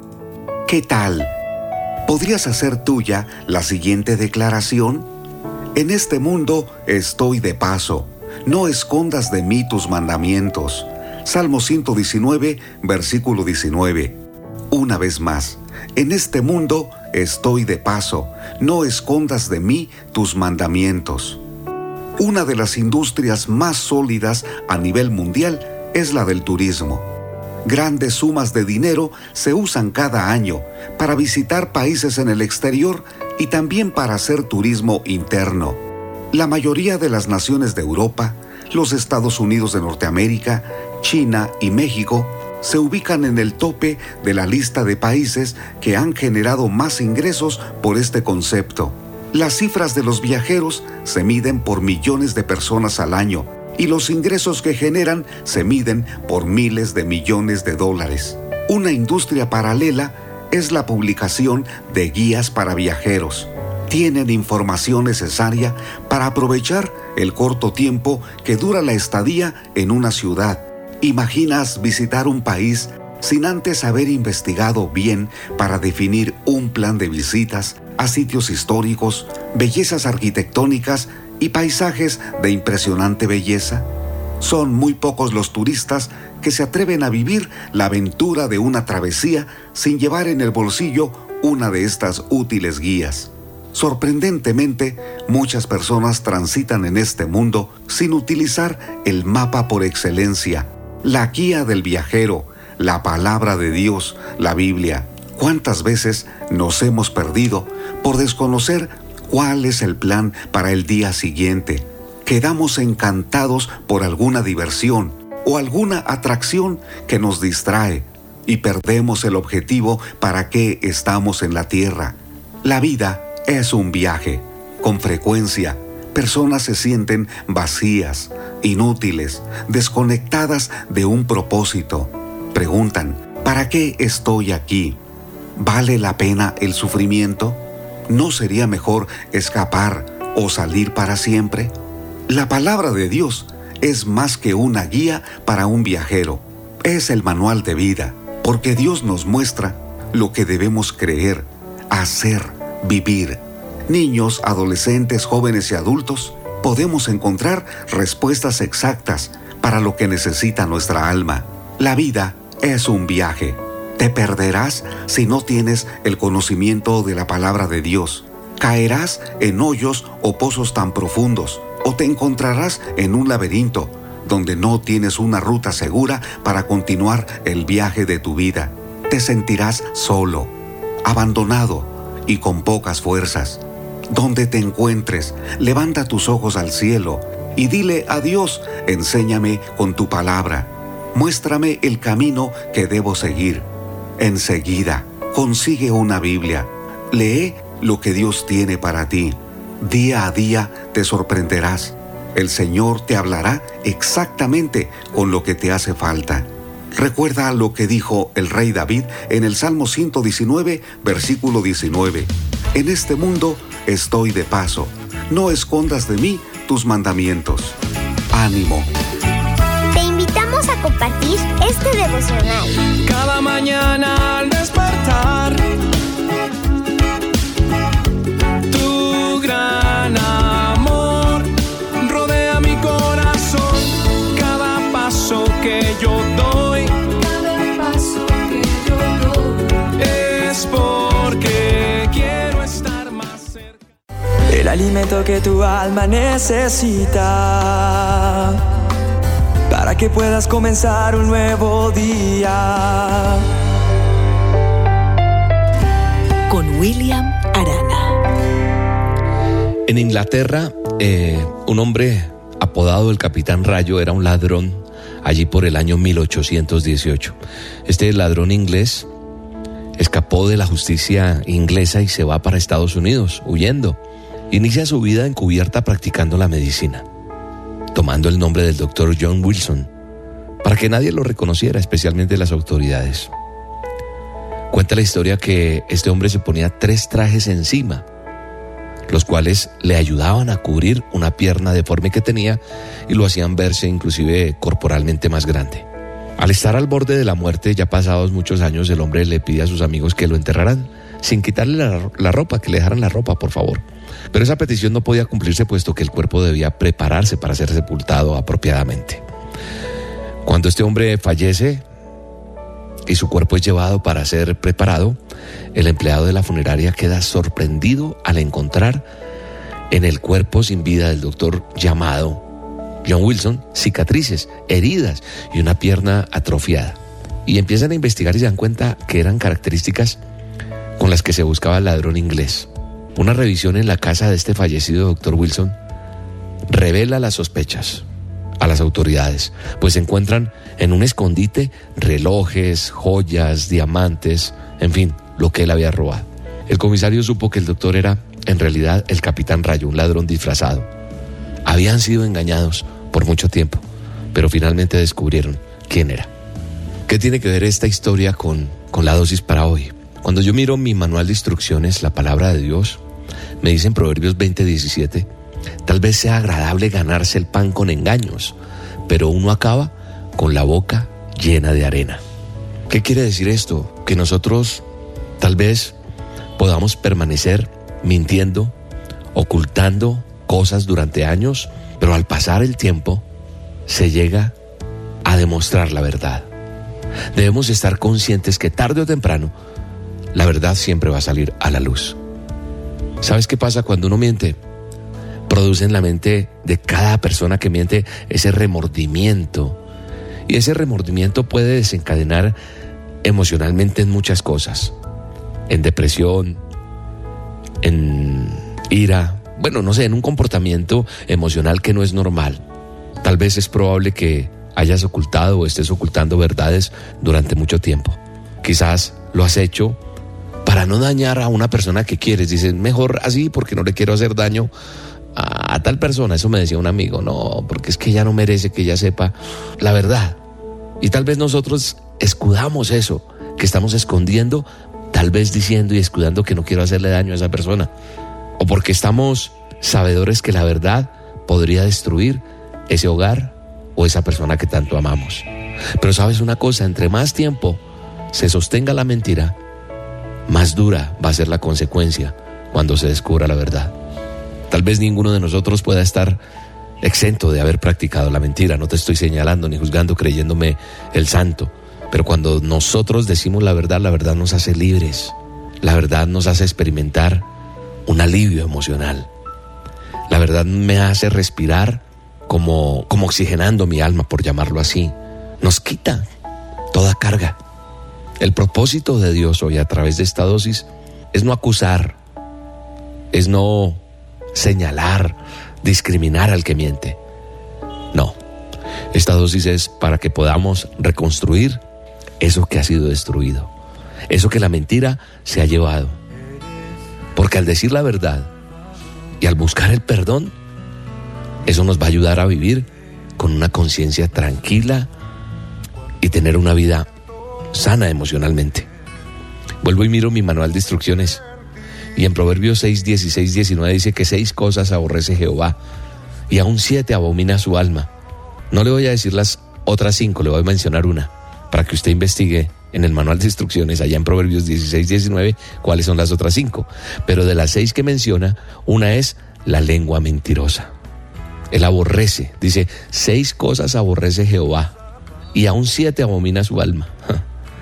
Entonces, si quieres saber el resto, métete a tu manual de instrucciones. Busca Proverbios 6, 16 al 19 y te vas a enterar. Pero ahí está la lengua mentirosa. O sea, lo que Dios pone que hablemos hoy en esta dosis y que aprendamos. Y que, como me dijo un día un amigo, ¿por qué murió Cristo, William? Y yo le dije, por decir la verdad. Y él me dijo, bueno, entonces vamos a decir la verdad. Y fui y la dije donde yo creí que no podía decir la verdad, porque uno a veces cree que tiene mentiritas piadosas. Y no es que sea perfecto y no es que uno no caiga en cosas, sí cae. Pero el asunto es que mejoremos eso. Cuando dije la verdad allí donde tenía que decir toda la verdad y a pesar de lo mucho que temía que supieran cosas, Dios me honró dándome algo que yo necesitaba y que es un testimonio hermoso que conservo en mi corazón. Por la verdad murió Cristo y nosotros tenemos que ser imitadores, que salgamos adelante y podamos seguir adelante con la verdad, con la frente en alto siendo libres. Que Dios nos ayude, no va a ser fácil, pero poco a poco vamos a lograrlo. Padre, gracias por esta dosis, gracias por cada persona que la está escuchando. Gracias por tu vida, sí, tú que me estás escuchando, porque Dios hoy te ha hablado a tu corazón y vas a enfrentar la verdad y Dios te va a ayudar a salir adelante. Habrán consecuencias, pero te quitarás un peso grande de encima y Dios te va a ayudar. Padre, bendice a cada oyente en este día, en el nombre de Jesús. Y quiero invitarte, el próximo 17 de abril estaré en Madrid, España, en un A Solas con Dios en vivo. La entrada es gratuita. ¿Dónde? En el Teatro Coliseum en Madrid, en la Gran Vía 78, Metro Plaza España. Mayores informes en el 657-432-176. Repito, 657-432-176, Teatro Coliseum, a las 10 y 30 de la mañana el próximo domingo 17 de abril, a solas con Dios. No te quedes por fuera, te mando un abrazo y que Dios te bendiga. Allá nos vemos. Sinceridad, Dios está pidiendo a su pueblo que tenga sinceridad es lo que hace la diferencia entre el bien y el mal. Y está esperando que se arrepientan de sus maldades. Sinceridad, sinceridad, palabra pequeña que tiene gran peso en la eternidad. No la vivimos de nada nos sirve orar y orar. Sinceridad, sinceridad.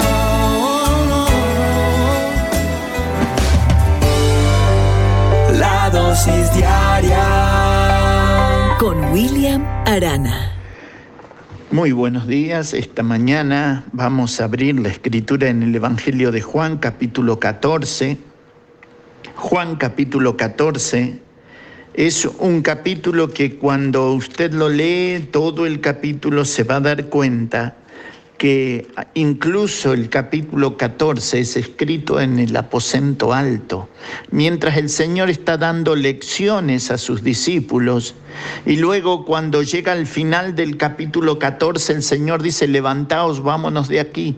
Y va a pasar delante del templo y desde el templo se va a ir hacia lo que es el Getsemaní, ¿verdad? Hacia la prensa de oliva, que eso significa Getsemaní. Y pero el capítulo 14, el Señor les va a dar la promesa del Espíritu Santo a los discípulos.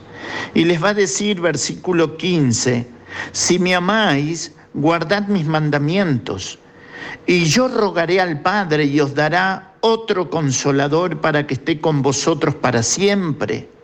El Espíritu de verdad, el cual el mundo no puede recibir porque no le ve ni le conoce pero vosotros le conocéis porque mora con vosotros y estará en vosotros. No os dejaré huérfano, dice el Señor, vendré a vosotros. Todavía un poco y el mundo no me verá más, pero vosotros me veréis. Porque yo vivo, vosotros también viviréis. Qué hermoso pasaje de las Escrituras. Porque a lo largo de todo el capítulo 13 de San Juan, capítulo 14, el corazón de los discípulos comenzaba a entristecerse. De hecho, el Señor les va a decir, no se turbe vuestro corazón, creéis en Dios, creed también en mí.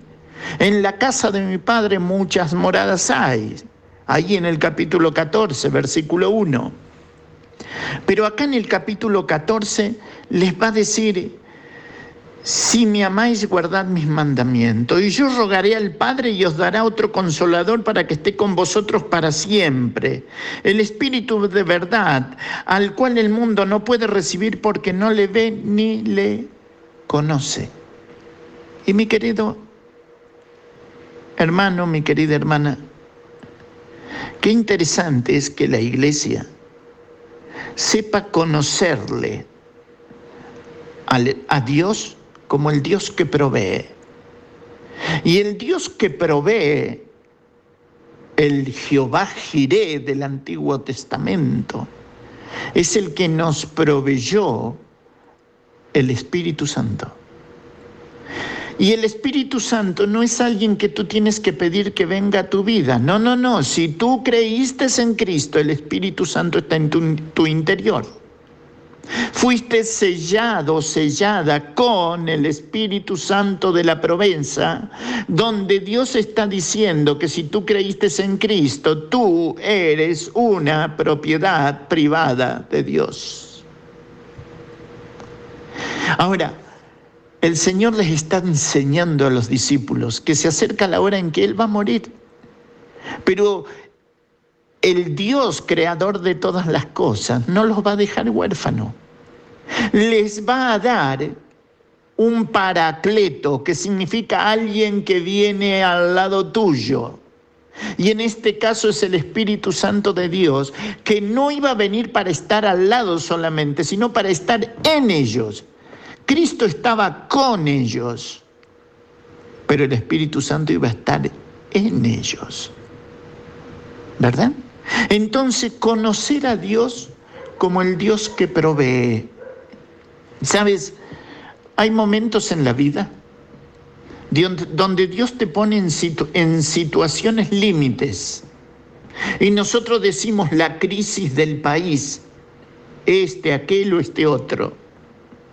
Y Dios utiliza la crisis para que tú y yo crezcamos en fe. Los desafíos más grandes, los proyectos más maravillosos se cristalizaron a lo largo de la historia bíblica, siempre en tiempos de crisis. ¿Por qué razón?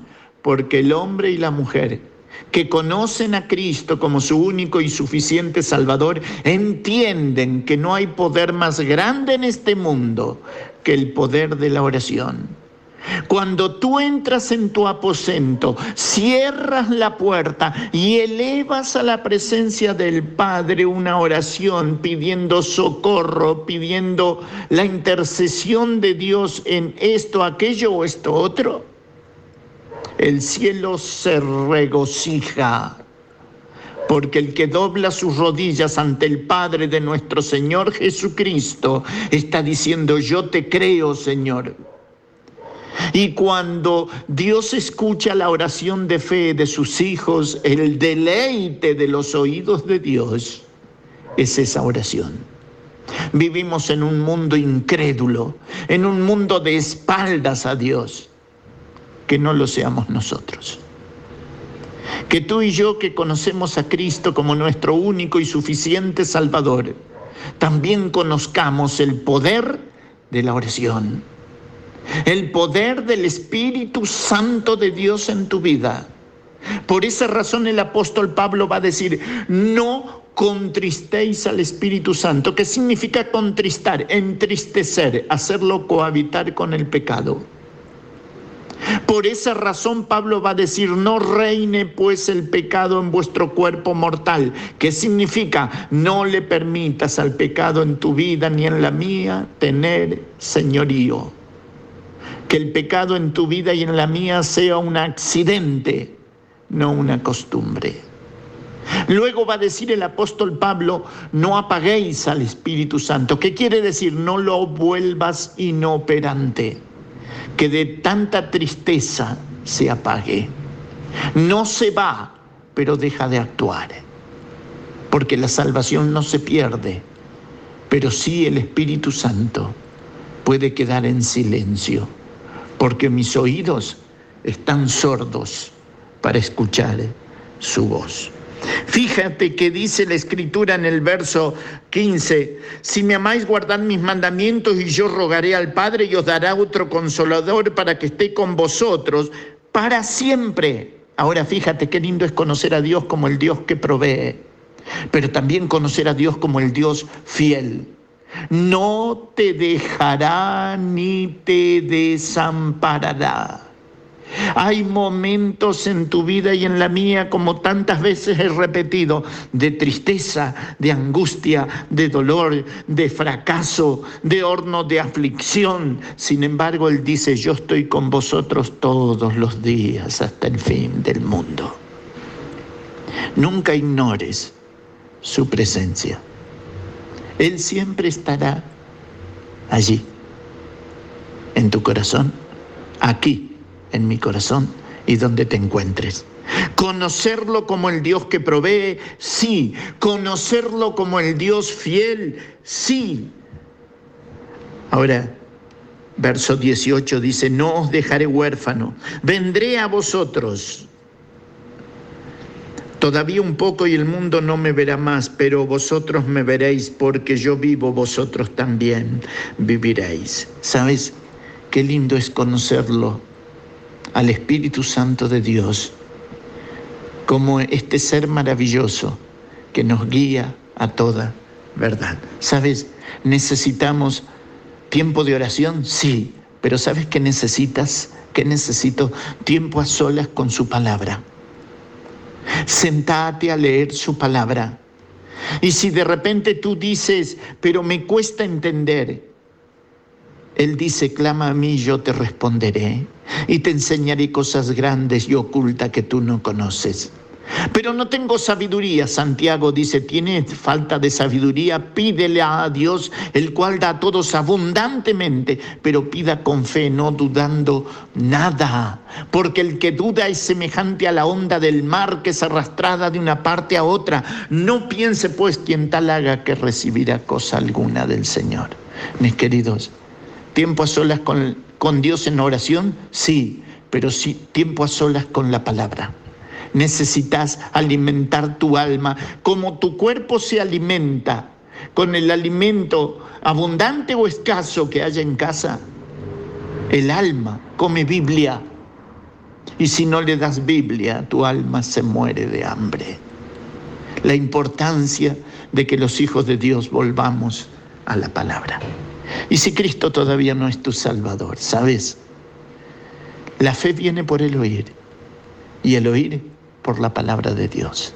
Si por la fe en esta mañana le dices a Dios, te pido perdón por mis pecados, y le dices, Señor, te recibo en mi corazón como mi único y suficiente Salvador, el Espíritu Santo de Dios vendrá a tu vida, tomará posesión de tu interior, te sellará para el día de la redención, y si crees en Cristo, pasarás tú también a ser una propiedad privada de Dios. Mis queridos, a Dios sea la gloria esta mañana y a nuestras vidas sus bendiciones. Dios les bendiga. El libro de Hebreos capítulo 10, verso 14 dice, porque con una sola ofrenda hizo perfectos para siempre a los santificados. Hoy me gustaría tratar sobre el tema la ofrenda que da perfección.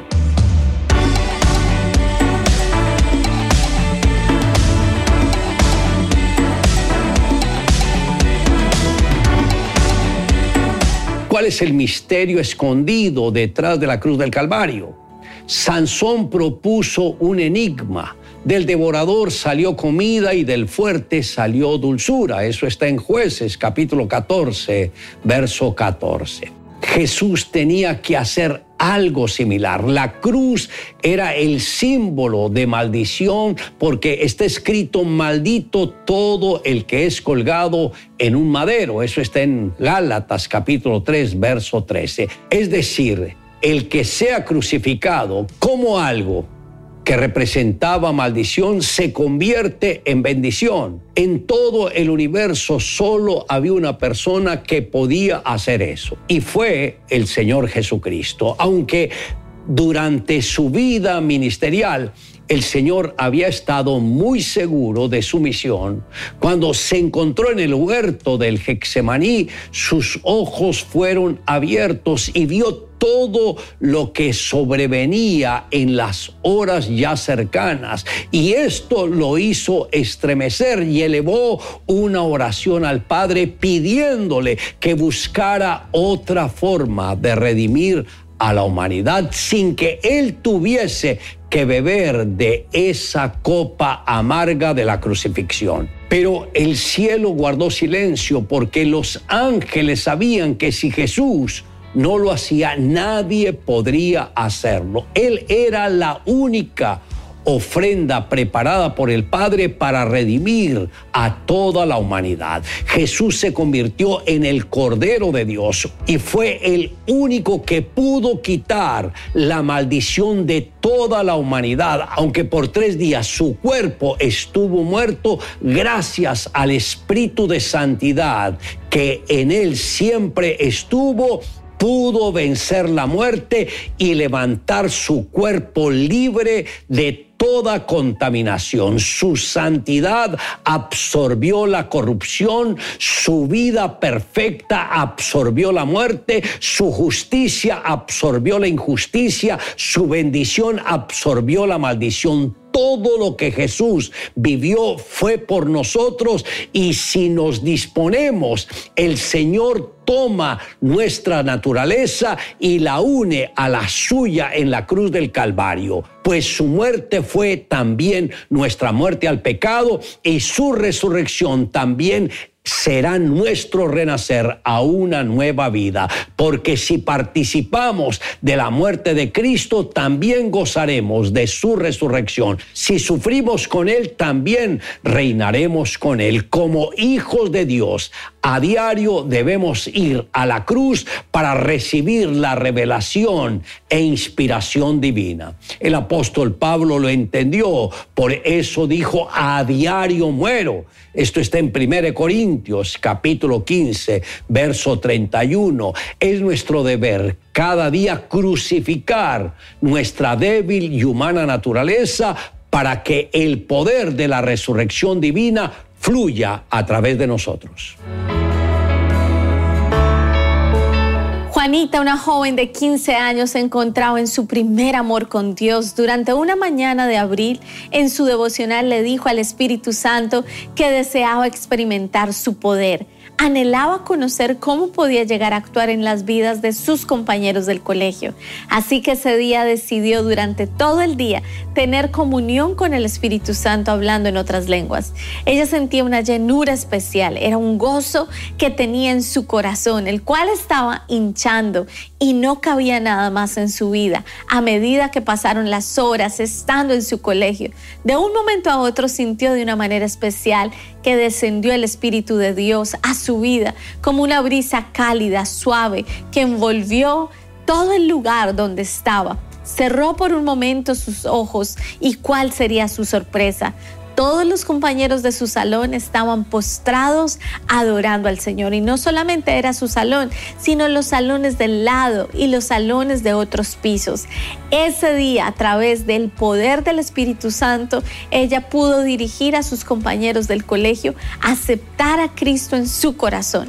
A raíz de esta visitación especial del Señor, las familias de sus compañeros también aceptaron al Señor en sus corazones. Hubo convicción de pecado hubo restauración familiar y muchos experimentaron el mover especial del Espíritu Santo en su interior. Hoy usted decida que el Espíritu Santo se mueva en su vida y verá milagros a su alrededor.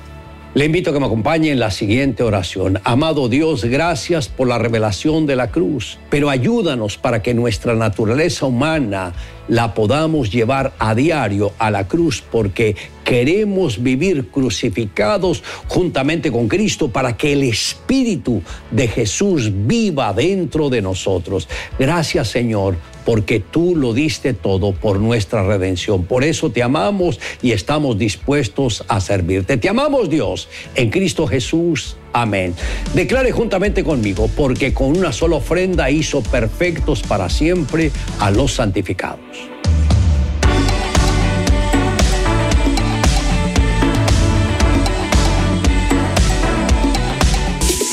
Somos Rema Radio.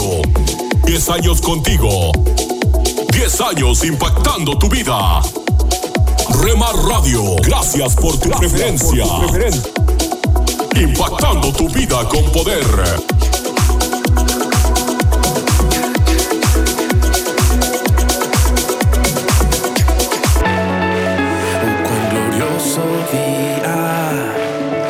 Estás escuchando Rema Radio. Transmitiendo desde Jalisco, México. Cuando la tumba fue impactando tu vida con poder. glorioso día. Estás escuchando Tiempo devocional, un tiempo de intimidad con Dios. Sobre todo, tu majestad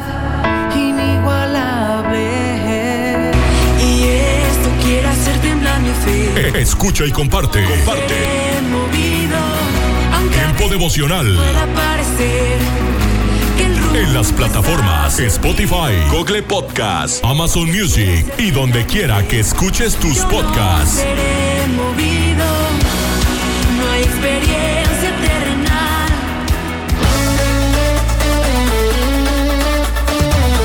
Escucha. Tiempo devocional de lunes a viernes a partir de las 6 a.m.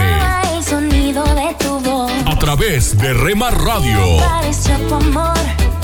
Sábados y domingos 8 a.m. por Rema Digital Radio.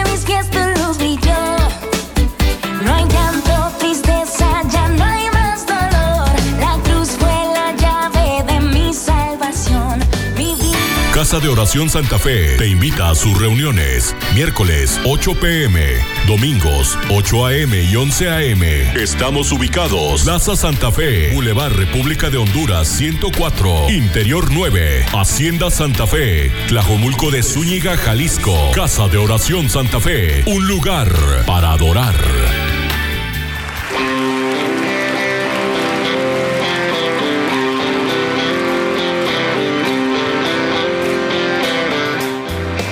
En Iglesia Puerta Abierta tendrás un nuevo comienzo. Ven con toda tu familia, todos los domingos a partir de las 5 de la tarde. Iglesia Puerta Abierta, nuevos comienzos. Privada Loma Vallarta número 39, Colonia Loma del Paraíso, tercera sección en Guadalajara. Para más información búscanos en Instagram o en Facebook como Puerta Abierta NC. En Puerta Abierta NC somos una iglesia que crece.